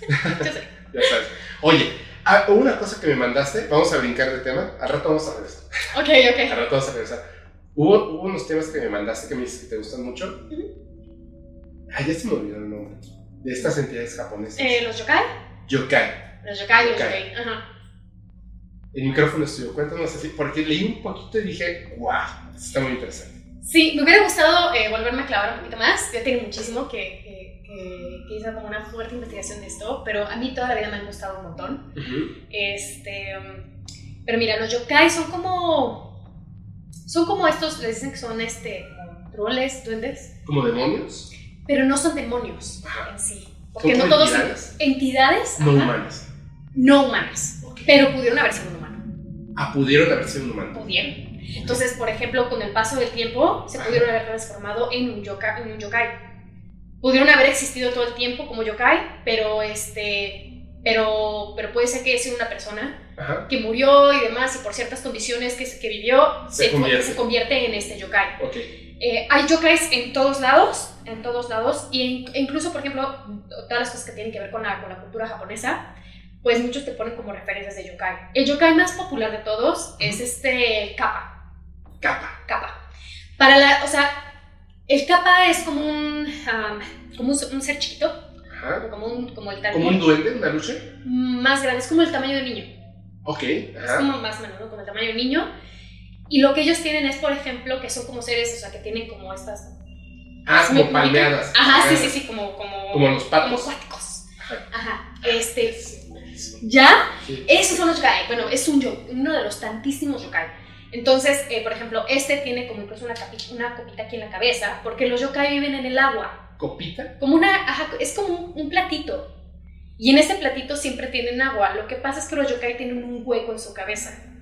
Como este, ¿cómo se llama? Mollera sumida. Así, así tienen los yokai. Y ahí guardan su agüita, porque ellos lo que les da la- el poder es el agua. O sea, cuando salen del agua, Ya no, te- tienen que tener su agüita aquí tienen ahí el agua para... para, para tenerla, como, porque son fuertes, ¿no? Los yokai son fuertes. Bueno, eh, los kappa. Y ellos pues pueden ser como que, pues sí te pueden hacer como maldades por ahí, ¿no? Este, de hecho, muchos viven como ríos, lagos y demás. Y ven por ahí a alguien de repente, ¡pum! Lo jalan y cosas así. Entonces, Hay un video donde supuestamente es un, es un capa. ¿cómo crees? Sí. ¿Cuál? Lo vamos a poner a Ok. Sí, es cierto, es cierto. Ahorita Es, está es- diciendo. es ese, y es, es muy popular. Los capas supuestamente, de hecho, comen este pepino, les gusta mucho el pepino, ¿no? Ok. De hecho, sí, para la gente que le gusta mucho el sushi, no sé si tú seas fan del Sí, sushi, me gusta mucho. Bueno, ubicas que hay como unos, los maki, que tienen un ingrediente. Sí. Hay uno que es de pepino, se llama capa maki. Pero no es porque capa signifique pepino, que muchos creen. Es por el, por el maki de yokai. los kappa. Exacto. Entonces por eso se llama capa maki. Este, son súper no, como muy populares. El origen de estos, por ejemplo, específicamente hablando de este yokai, ahorita te voy a hablar, estoy hablando de un yokai muy, muy popular, Es como que tiene una historia un poco más, no es tan amistosa, pero este, más amistosos. ¿no? Y te voy a platicar después eh, de los yurei, que son, es un tipo de yokai. Pero este, este eh, yokai, te digo, o sea, él tiene, una, tiene diferentes historias de cómo se originó el, el kappa. El kappa dice que fue de una, todo fue por una persona que, que él hacía como estos monitos de enjambre, ¿no? Como no es de enjambre, De- es como, mm, como una tipo de rama flexible. No tengo Ah, idea. ok, ok. Y hacía estos muñequitos. El punto es que Como sí de se, paja, algo Ándale. así. Pero se sentía muy solo. Entonces empezó a hacer muchos y de su soledad como que les empezó a dar vida. Y después este por alguna razón terminan en el agua O sea, como un tulpa. y ¿cuál es más tiempo? Eh, un- le das una entidad y hasta que genera vida algo no vivo, como un gole. ok, ándale.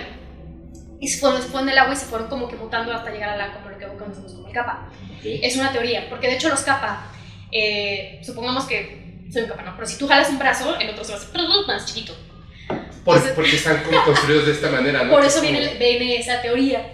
La otra es, en este, hace muchísimos años, en épocas de guerra, La gente no tenía dinero para mantener a sus hijos. Entonces lo que hacían es que se intentaron dejar de reproducir en Japón, y esto como real.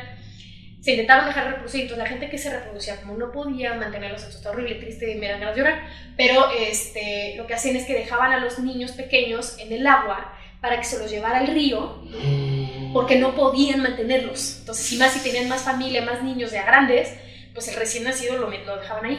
No, Entonces. Horrible, güey. Horrible, horrible, horrible. Horrible, horrible. Cuando, cuando lo leí, me, me, me ponen muy mal esas cosas a mí los niños.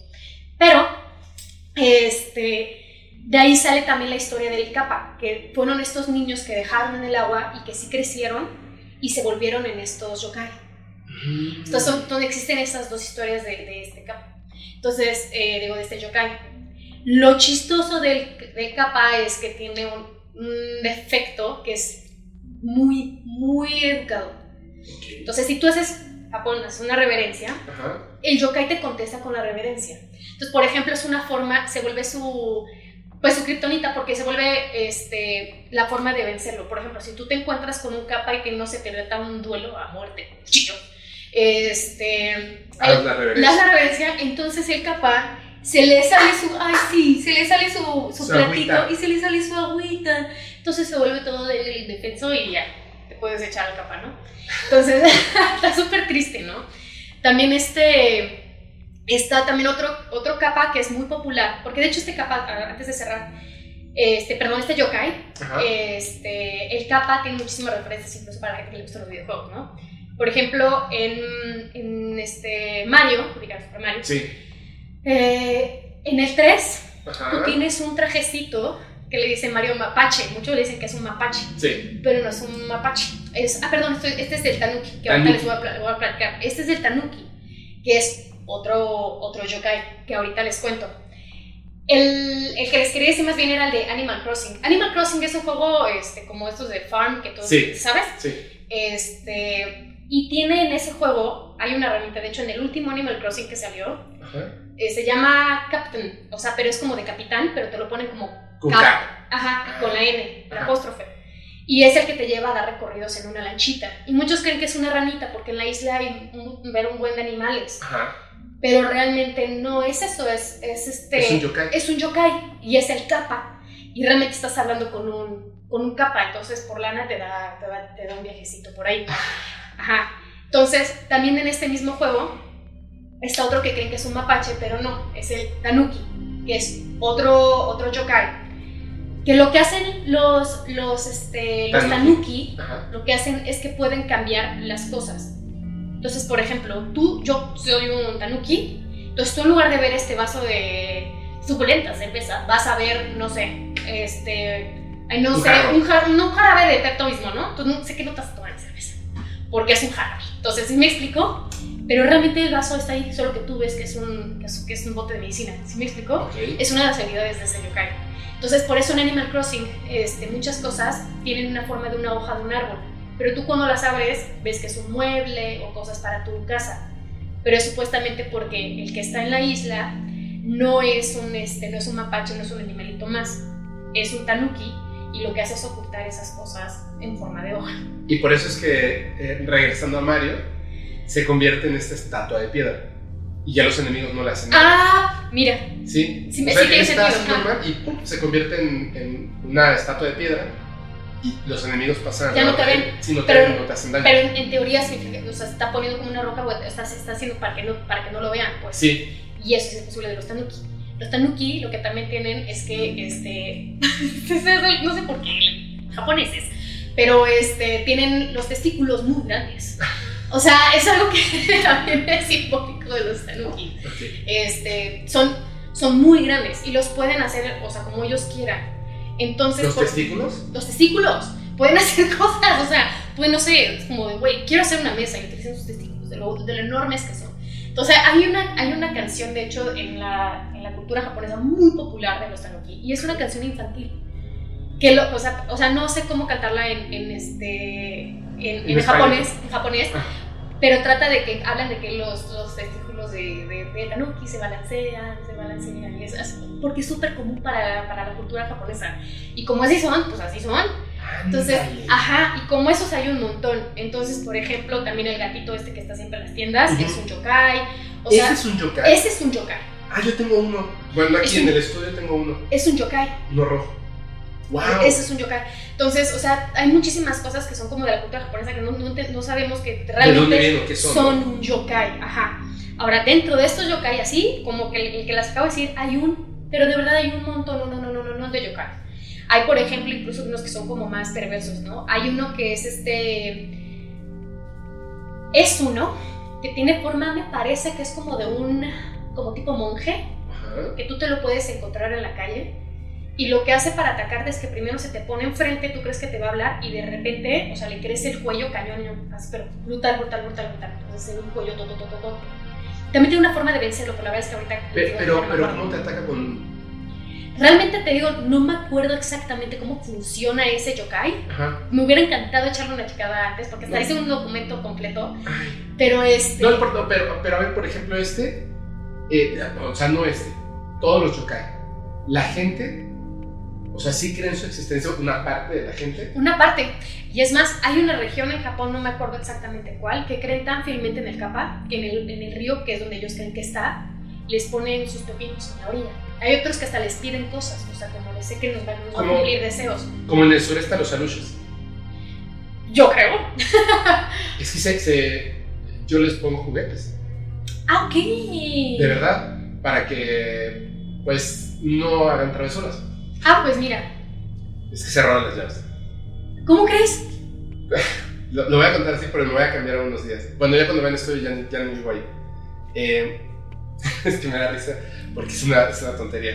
Pero imagínate que eh, en mi casa, la camioneta, mi camioneta, le tengo que hacer como que una así para que entre. Porque es como para un coche pequeño, y entonces hago que quede, ¿no? Y, y ya como que te tapa el camino para entrar a la casa.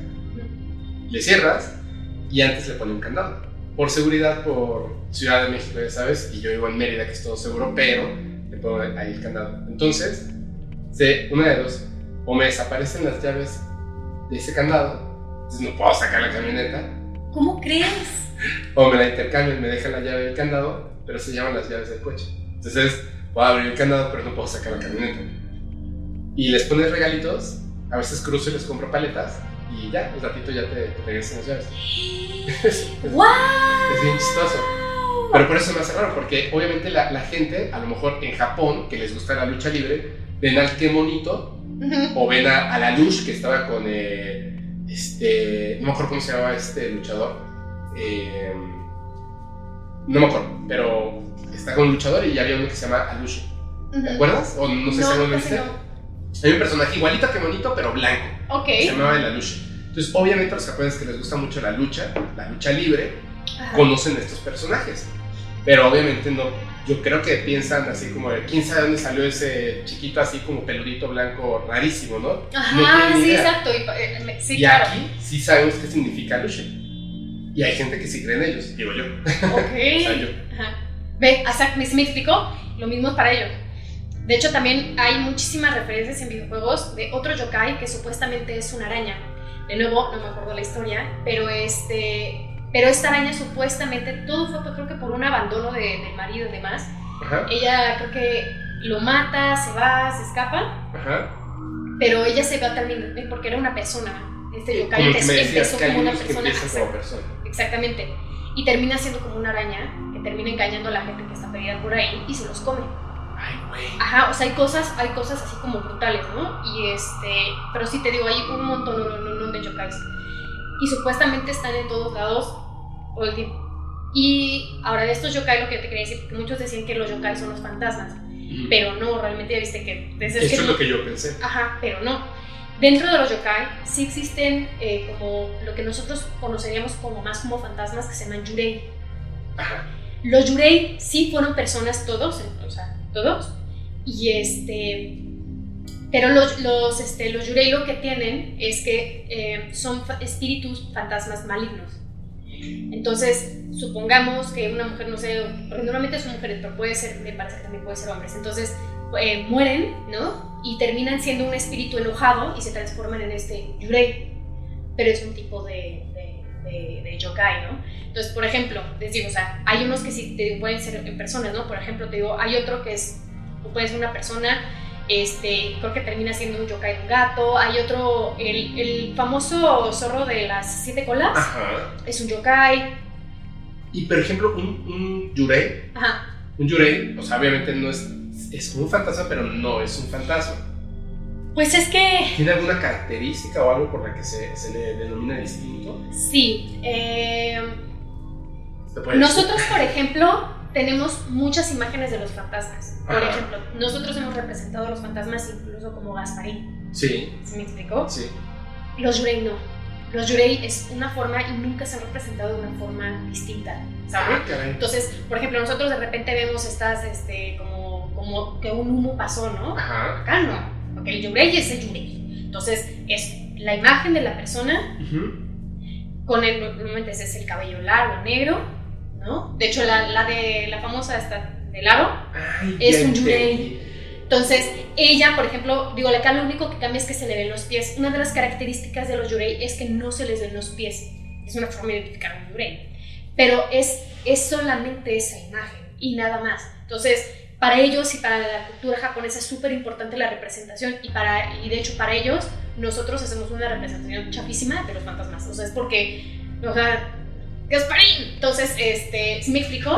Entonces, o ven un humo y dicen, "No, ¿cómo creen que eso va a ser un fantasma? Eso no es un fantasma, eso es humo, es un, o sea, ¿sabes? Neblina, lo que sea. Pero eso no es un fantasma. Eso es un fantasma. Por eso para ellos también es súper atascado, ¿no? O sea, hay gente que incluso dice que vive un yurei en su casa y puede estar tranquilo, o sea, es como, ah, pues hay un ¿sabes? O sea, y todo eh, empezó a representarse como en pinturas. Ajá. La gente empezó, de hecho, hubo un artista japonés que lo que a él le pasó fue que perdió a una amante suya, que era este, como, no era geisha, era definitivamente otro nombre, Ujú. pero tenía que ver como con temas de prostitución y demás, porque no sé, tú sabes, en Japón están, están estas casas, donde Sí. las, ¿sabes? Entonces él estaba viendo a una y terminaron enamorándose. De las que están como en la zona roja, esas, que son estas casas donde que hay una como mujer en la parte de abajo, no. Exacto. Te dejan pasar y primero toman el té, eso, ¿no? Ajá, exacto. Y él se enamora de esta mujer. Exacto. Entonces, pasa el tiempo, creo que ella se quería escapar y demás, y algo extraño le sucedió y ella muere.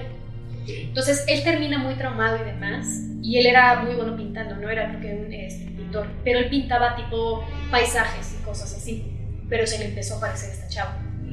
Entonces, él estaba en su desesperación, quería plasmar lo que él veía, porque en un principio para él fue como una, una imagen, como un sueño, ¿no? Ajá. Muy vivido en el que pues él estaba contento de verla, pero después él entró en cuenta que no era ningún sueño y que realmente se le estaba apareciendo.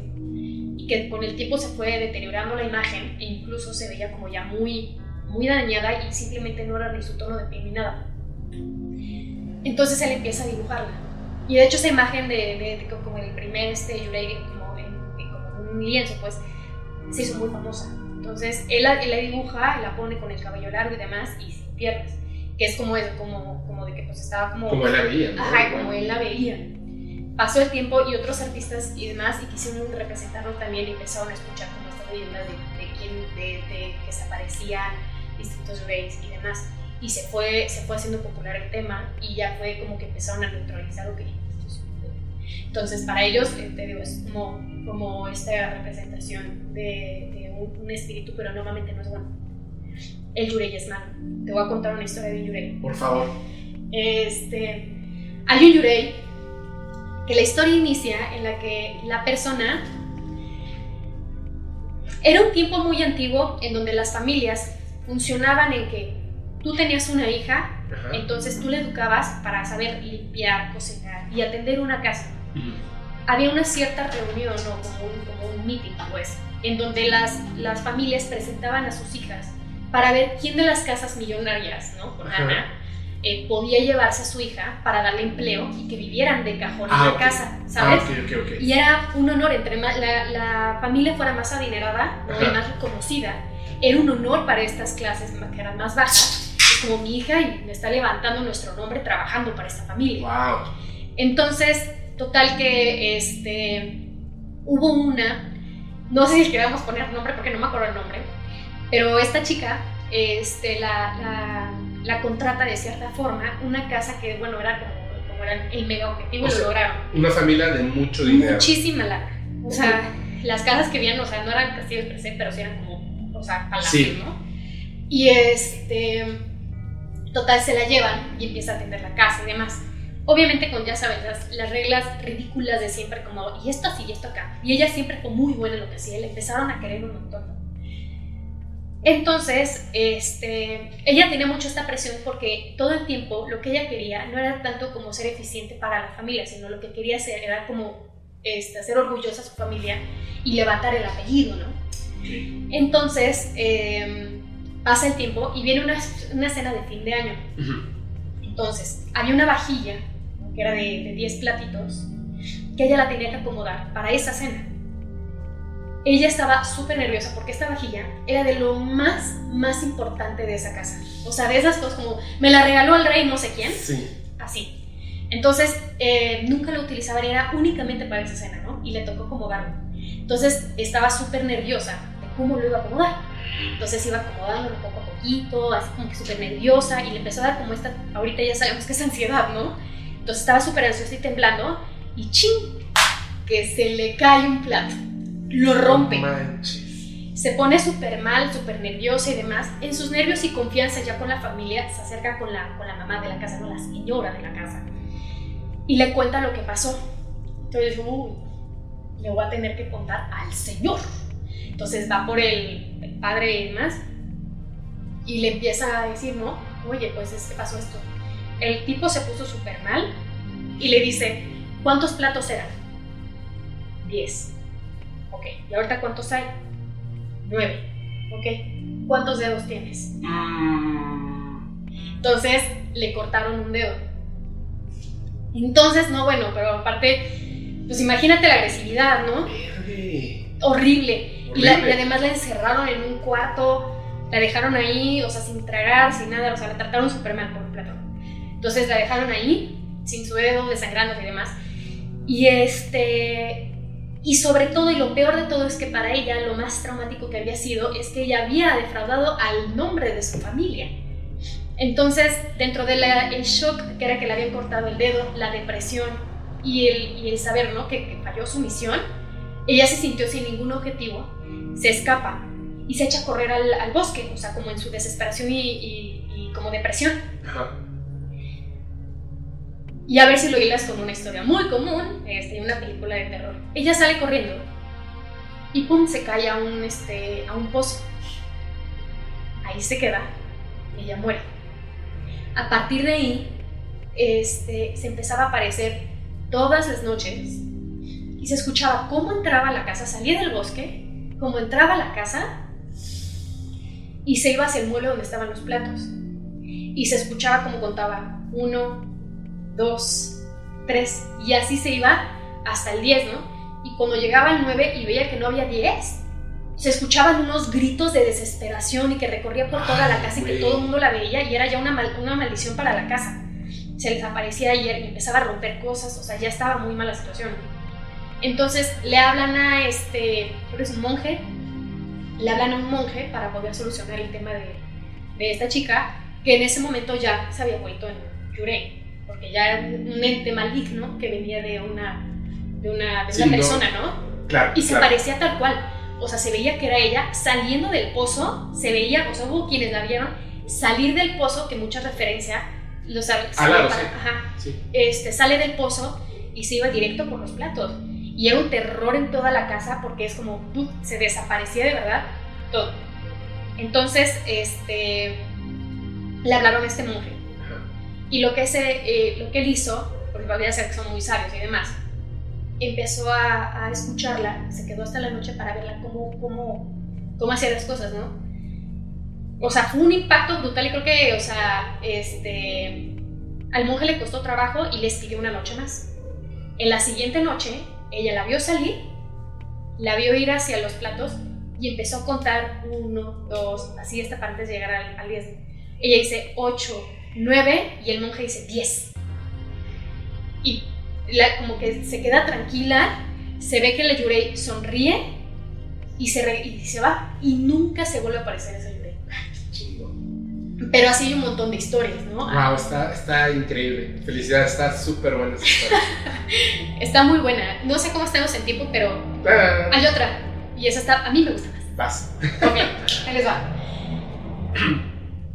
Había una pareja, este, que bueno, se casan y demás, se juntan y de todo esto, ¿no? Están viviendo juntos y demás.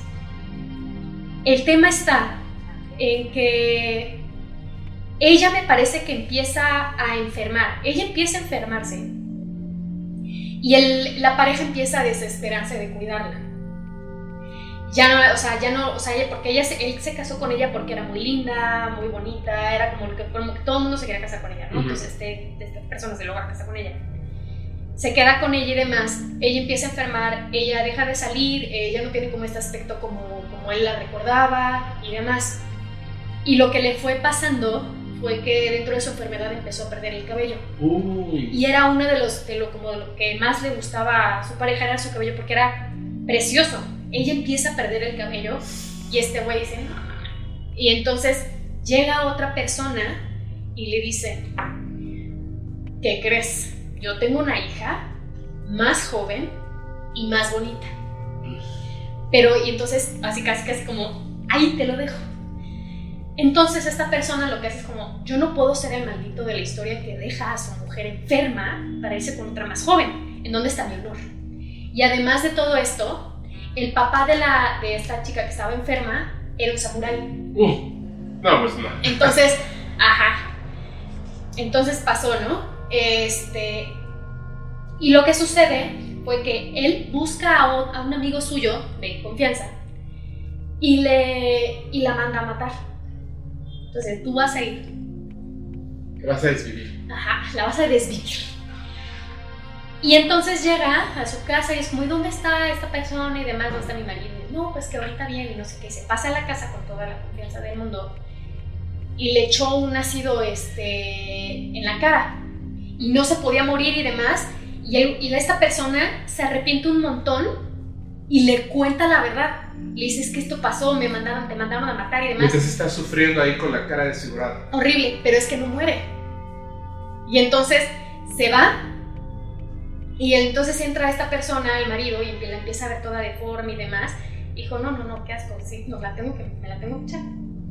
Y este, y, y- y ca- y le dice a su amigo que era un traidor y demás.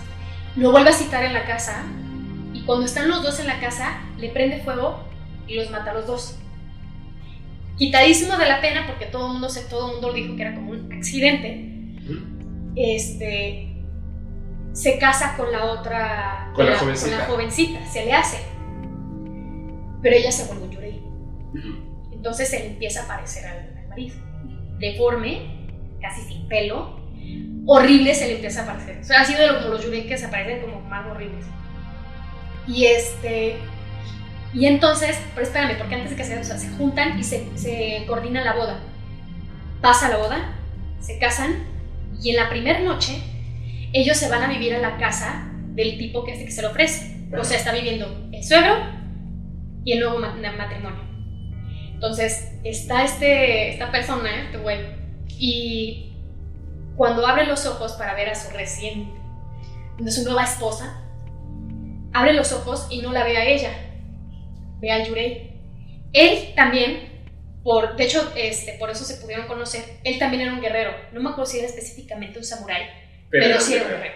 Entonces saca la espada y le corta la cabeza. No. Ajá. Y cuando, cuando ve la cabeza rodar, ya no era la, la- ya no era. Yurei, ya era la nueva esposa. Sale corriendo despavorido y empieza a buscar al papá como para pedirle ayuda porque no sabía ni qué hacer al suegro. Sale, pero se escuchan pasos muy fuertes y se le vuelve a aparecer este Yurei. Dijo que me dejes en paz. ¡Pum! Le vuelve a pasar la espada y vuelve a caer la cabeza de, Del suegro. del suegro. Y desde ahí nunca paró de, de, este, de atormentarlo hasta que encontró la forma de encontrar, de tirar como un tipo de. un líquido inflamable. Y este.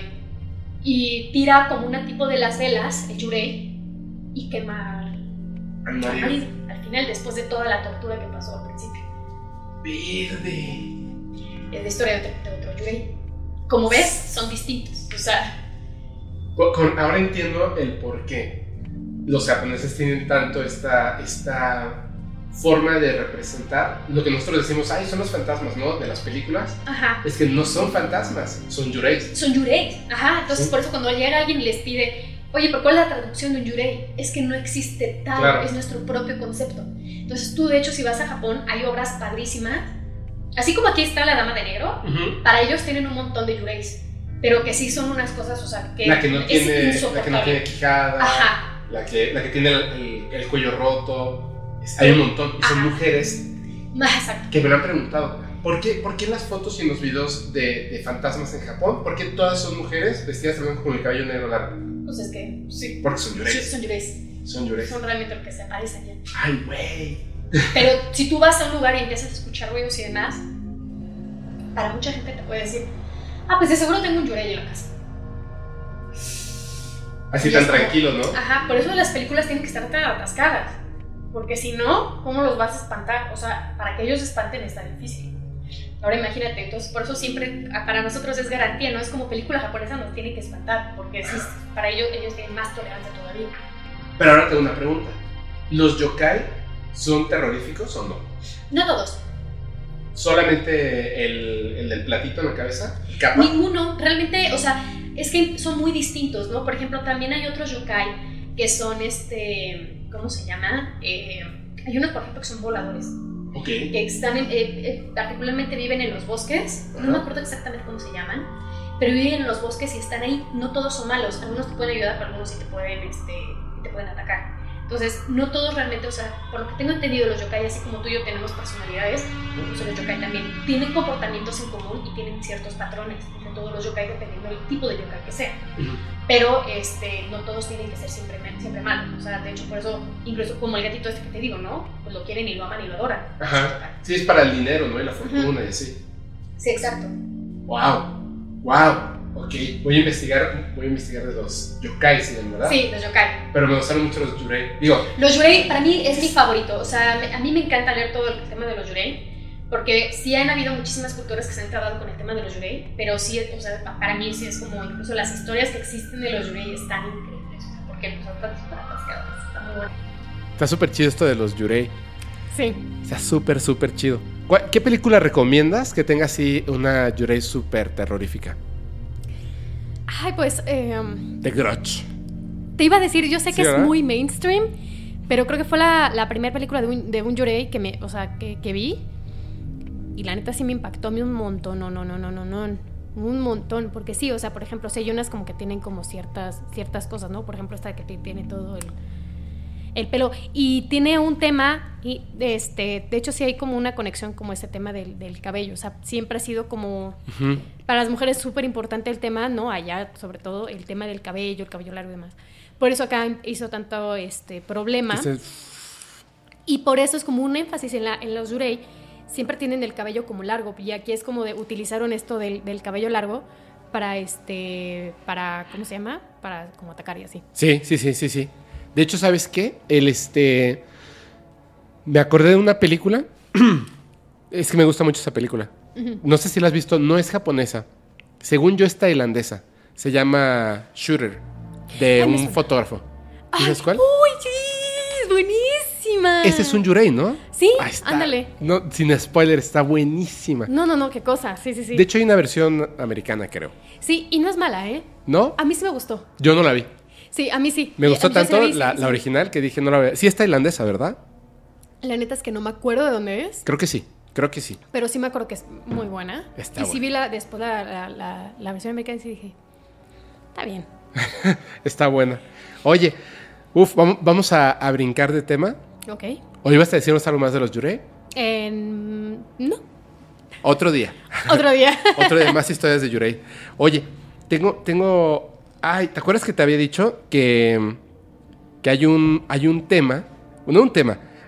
Hay una historia. mm, sí, es una historia de abducción que a mí me fascina, me fascina, me fascina, me fascina. Y no me acuerdo el nombre de la persona.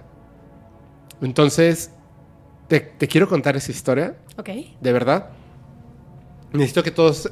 No es fantástica, es muy, muy real. Muy sencillamente real. Esta persona, por eso me llama mucho la atención. A diferencia de muchas otras que dicen ser contactados, como el caso de Sixto Paz, como el caso de Billy Mayer, vuelvo a repetir, o sea, yo no estoy diciendo que no sean contactados, pero que dicen ser contactados y que les gusta el reflector, que tienen un, un- una lengua muy poderosa.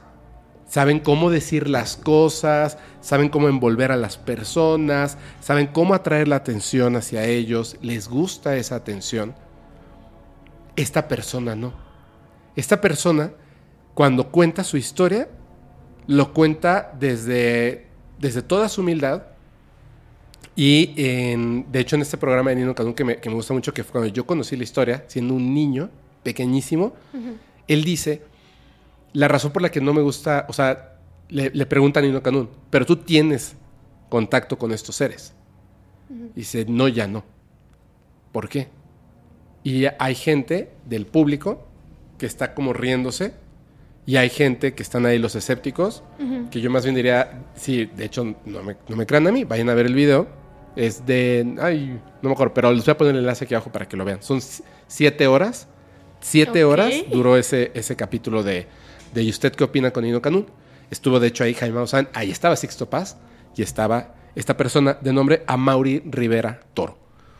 Cuando está ahí, los, los escépticos, que más bien yo diría los super ignorantes, y perdón que lo diga así, yo lo dije, es el hecho de que todo, no, eso es un globo.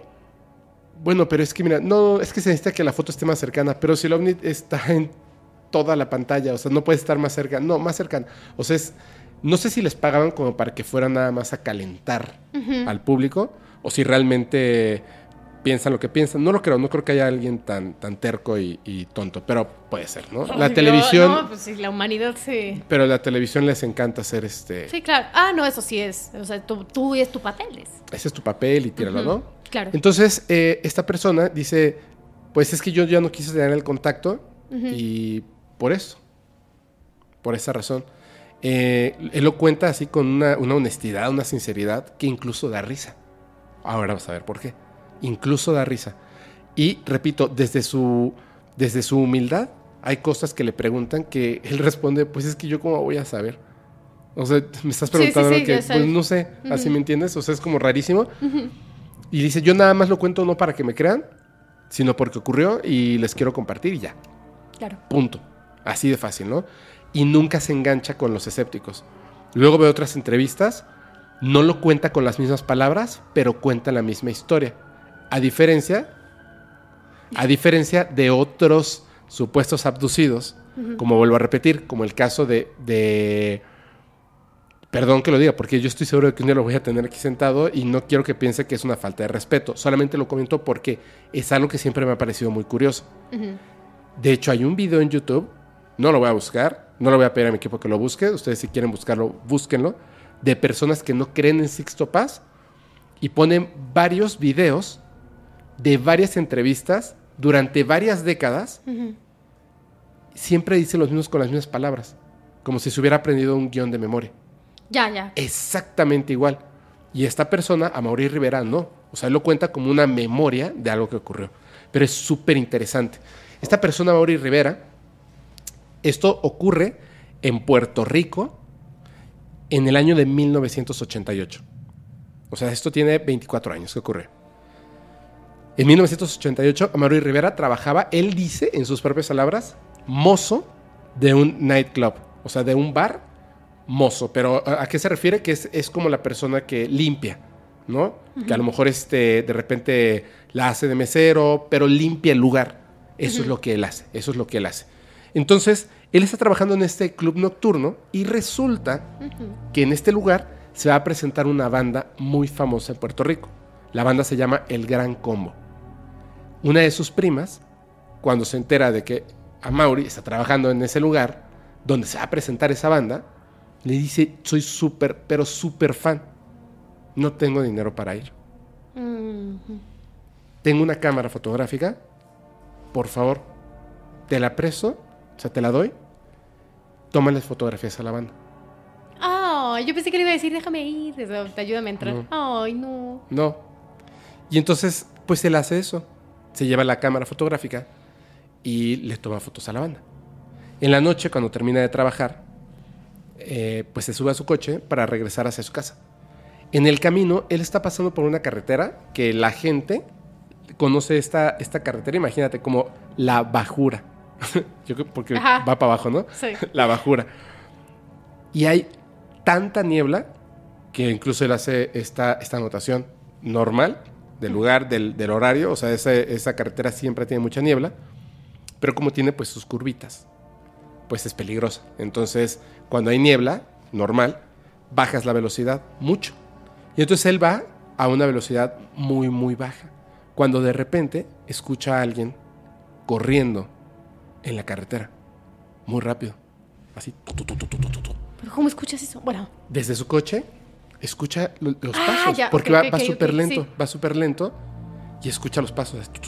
Y entonces él voltea ahí de reojo. Imagínate esto. Lo que él ve, lo primero que piensa es que es un demonio. Eso es lo primero que él piensa. Lo describe así.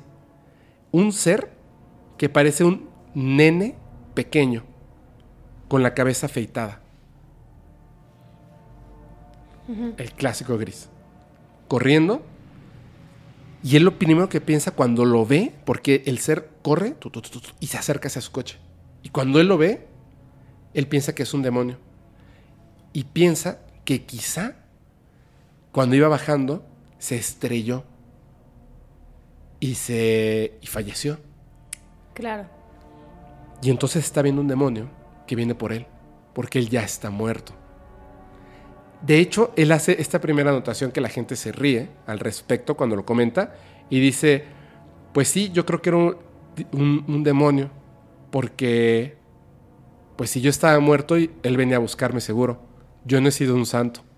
La gente se ríe. O sea, eh, digo que es tan honesto que dice, ah, Sí, sí, sí, claro. Dice, pero tú no, no pensaste que fueron extraterrestres. Dice, no, o sea, yo nunca ni, ni pienso en estas cosas, nunca me han gustado, ¿no? O sea, pensé que era un demonio, que yo estaba muerto. Wow. Entonces, pasa que, que, que, que se le pega el Ajá. ser, así tú pasa, lo ve muy cerca, piensa que es un demonio. Entonces, cuando ve este ser que piensa que es un demonio y se pone muy nervioso, lo que hace es que él, en sus nervios, trata de pisar el acelerador. Y en lugar de pisar el acelerador para huir del lugar, pisa el freno Ay, y se frena de golpe. O sea, va, va lento, Pero, pisa ajá. el freno, se frena de golpe. En ese momento que él se frena de golpe, voltea para, para ver dónde está el ser, está un poquito más lejos, lo ve bien, le da tanto miedo que se orina encima.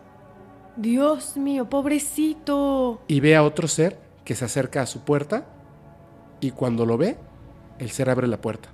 Él ya con el coche parado, cuando abre la puerta el ser, de la impresión de verlo, se desmaya. O sea, imagínate el miedo que tenía que se orina y luego cuando lo ve, se desmaya. De repente se despierta después de, de haberse desmayado. Voy a decirlo a ver qué te imaginas tú. Ok, ok. Dice, estaba dentro de mi coche, en un lugar donde habían más automóviles. Todos estaban como estacionados, en desorden, apagados. Él ve esto de, de los automóviles, el dentro de su automóvil, que están ahí, y piensa que quizá fue un sueño o algo así. Obviamente encender el coche e irse.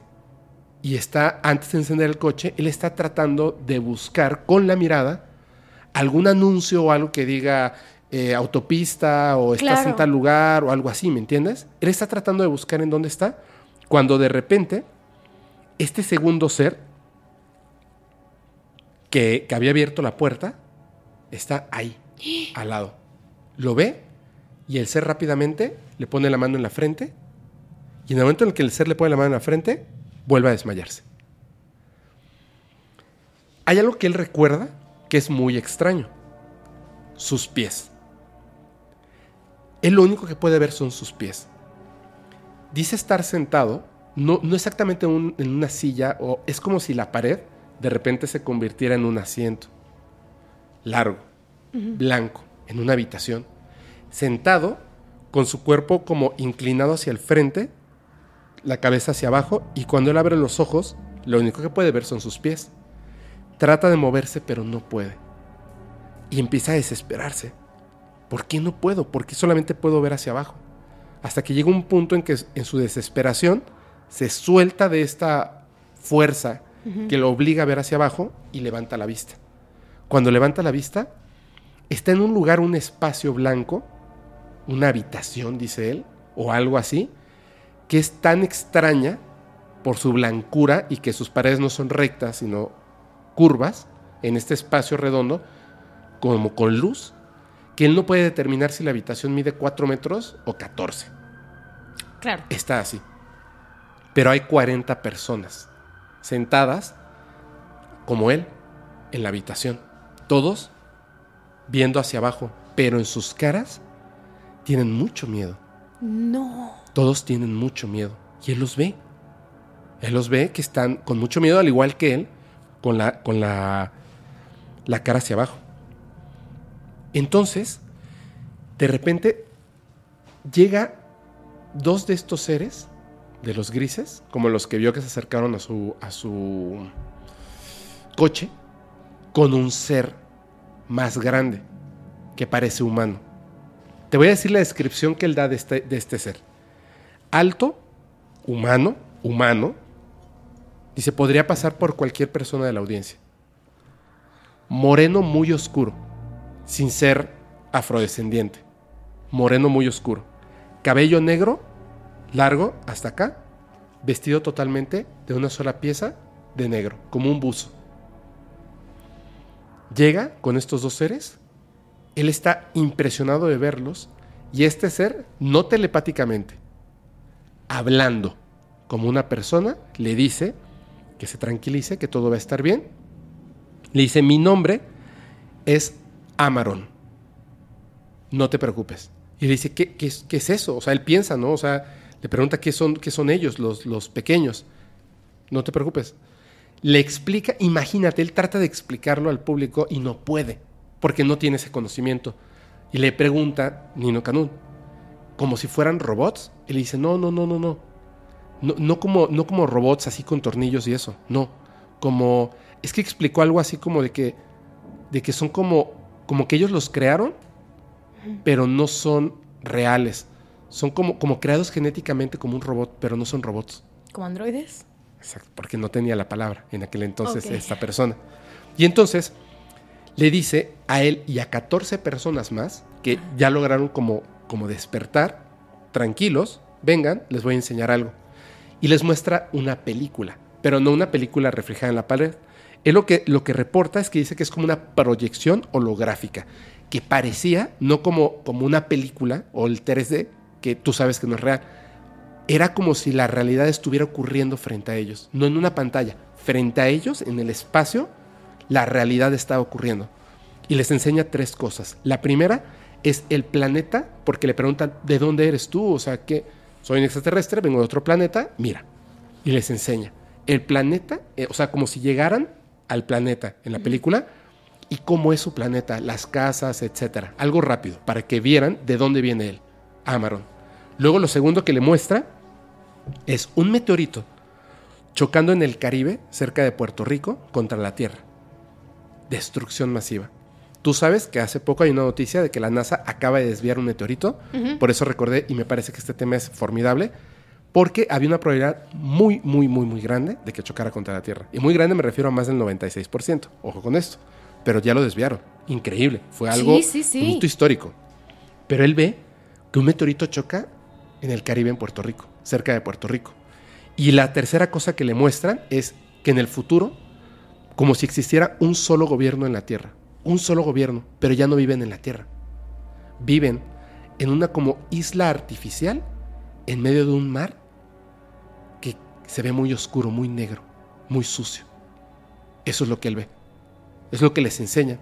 Hay una cosa bien importante. Estas 14 personas que estuvieron ahí, con el tiempo, él logra contactar con 7 que se reconocen, yo estuve ahí. Él piensa que todas las personas, los 40 que ven en un principio, eran de la isla de Puerto Rico. Eso es lo que él piensa en un principio. No lo sabe, no lo puede asegurar. Piensa eso. La cuestión está en que después de, mostrarles todas estas cosas, de repente abre los ojos. Está llorando en su automóvil, pero ya no está en el lugar de la carretera donde, donde pasó todo el evento. Está en otro lugar. Y está como dándose cuenta de que se orinó, de que está llorando, de que todavía siente miedo de algo que pasó. Y un ruido lo saca como de ese pensamiento interno que tiene. Frente a él, en el día, hay un ovni y un grupo de aviones F-14 de la Armada Norteamericana volando cerca del objeto. Como el objeto está moviéndose muy lentamente, los aviones pasan, tienen que dar la vuelta lejos, lejos, lejos, lejos, para volver a pasar. Él ve esto y a su lado la cámara fotográfica con la que le tomó las fotos a el grupo El Combo, el Gran Combo. La toma y logra sacar cuatro fotografías históricas del objeto volador a plena luz del día con aviones F-14. Esa es la historia. Esa es la historia de Amaury.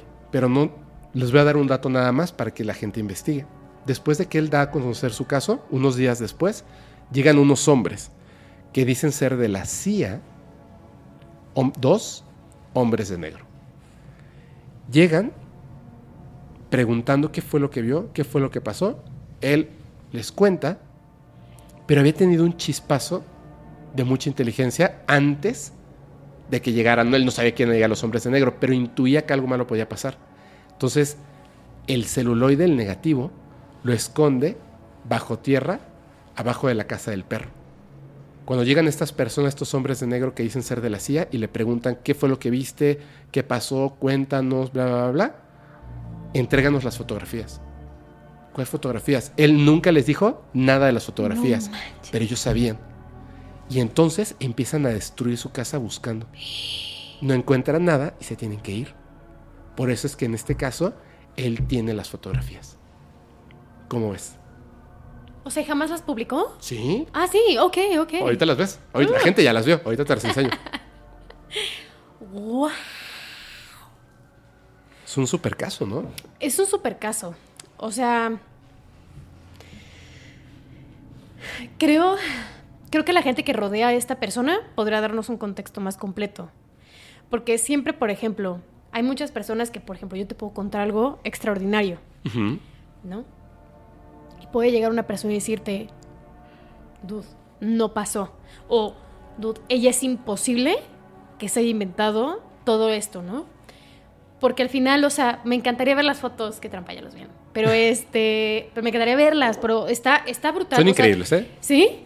O sea, ve, o sea, es que ¿cómo, cómo desmientes eso, no? Lo particular, por ejemplo, me gustaría decirles, yo siempre que veo como estas cosas de, ovnis y demás, pues sí me gusta ser esa persona del público que es como, no es cierto, es un globo, ya sabes, soy esa persona horrible que a nadie le cae bien. Pero, pero sí, sí hay un límite, si hay un punto en el que es como de, ok, a partir de ahorita he eliminado todos mis, mis, mis recursos para desmentir esto, entra en el beneficio de la duda, ¿no? Claro. O sea, si hay un punto en el que todo el mundo es como de que, ok, no puedo tener yo la verdad absoluta y yo no tengo el poder humano para poder determinar si algo es real o no. Y estos casos son los que me sorprenden un montón. ¿Y cómo pudo haber, o sea, cómo puede después haber conocido personas que no conocía antes y que todos comparten la misma mentira? Y además, exactamente, ¿no? O sea, ya cuando incluso hay otros casos, es como no, no se van a coordinar, ¿no? Ese está muy, eso está, está cañón. Está cañón. Está bien. Te cuento rapidísimo el, el del Sí, lago sí, Michigan. sí. Mira, rapidísimo. Pero así. Mega resumido. Ok, hubo un caso en el que supuestamente varias personas de Michigan este, vieron algo como en, en el cielo, ¿no? Lo que primero vieron era que pues, pensaron que era algún, algún tipo de, de avión o que sea de la Fuerza Armada. Pero, pero, pero, pero, pero. pero. de la Fuerza Armada y este y vieron que tenía como varias varias varias luces muy fuertes, ¿no? Entonces empezaron a, a como una, una, una persona empezó a reportar, ¿no? Es como, oye, ¿sabes qué? Esto está fuera de, mi- de mi casa, veo que está muy alto y está ahí, ¿no? Y demás así, ok, gracias por tu registro porque fue una llamada en el 911. Hay Ajá. muchísimas llamadas registradas y grabadas que hasta la fecha las puedes escuchar de este caso. Cuelgan X. Pero el problema es que empezaron a ver no una, muchísimas llamadas de que la gente estaba alterada. Ok, lo reportan, le, le dicen a alguien como que estaba haciendo como un policía que estaba por ahí, oye, ¿ya escuchaste? Bla, bla, bla. Y dice, ok, lo estoy viendo. No sé qué es. Y lo voy a seguir. Y vio que eran como, como varios, o sea que de uno Ajá. se empezaban a hacer como tres o cuatro Como que se dividía el se objeto. empezaba a dividir. Ajá.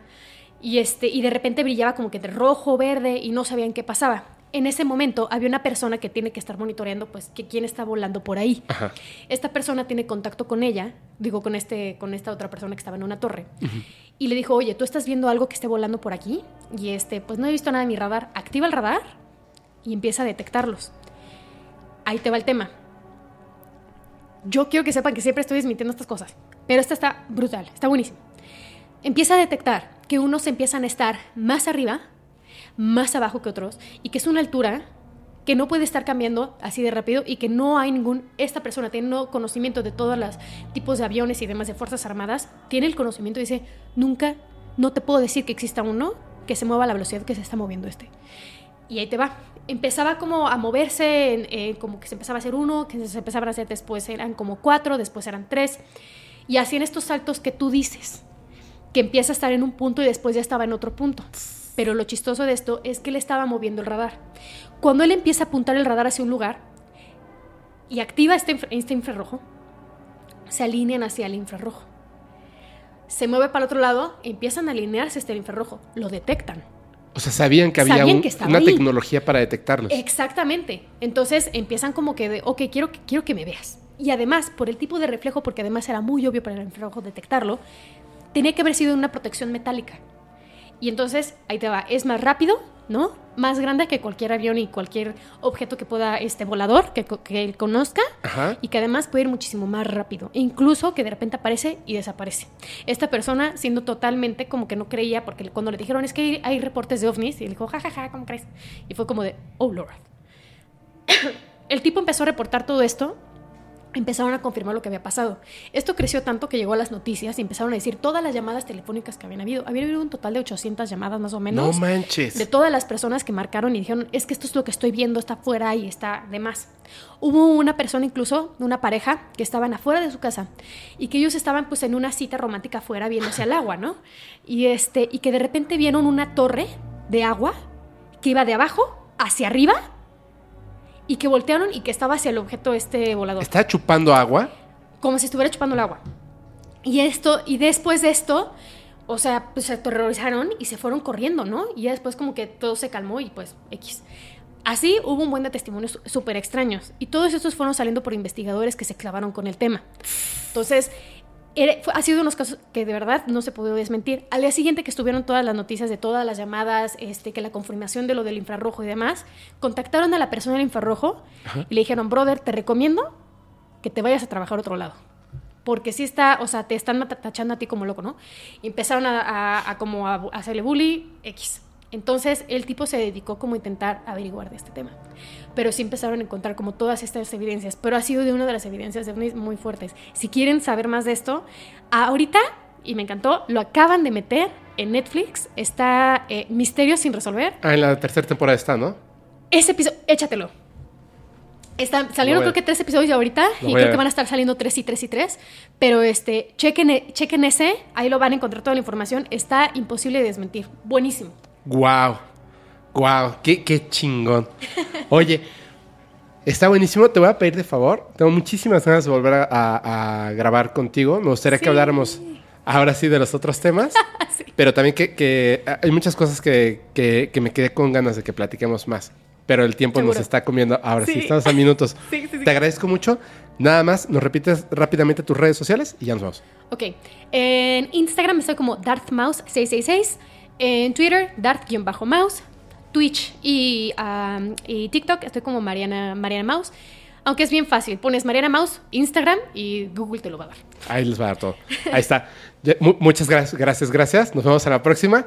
Yo les recuerdo, soy su amigo Fepo. Si quieren mandar sus experiencias, evidencias, háganlo al correo fepo.podcastparanormal.com, negocios a negocios.podcastparanormal.com y Recuerden que los capítulos del podcast paranormal se disfrutan mucho mejor si los escuchas mientras conduces en una oscura y terrorífica carretera y no tienes a nadie a quien abrazar.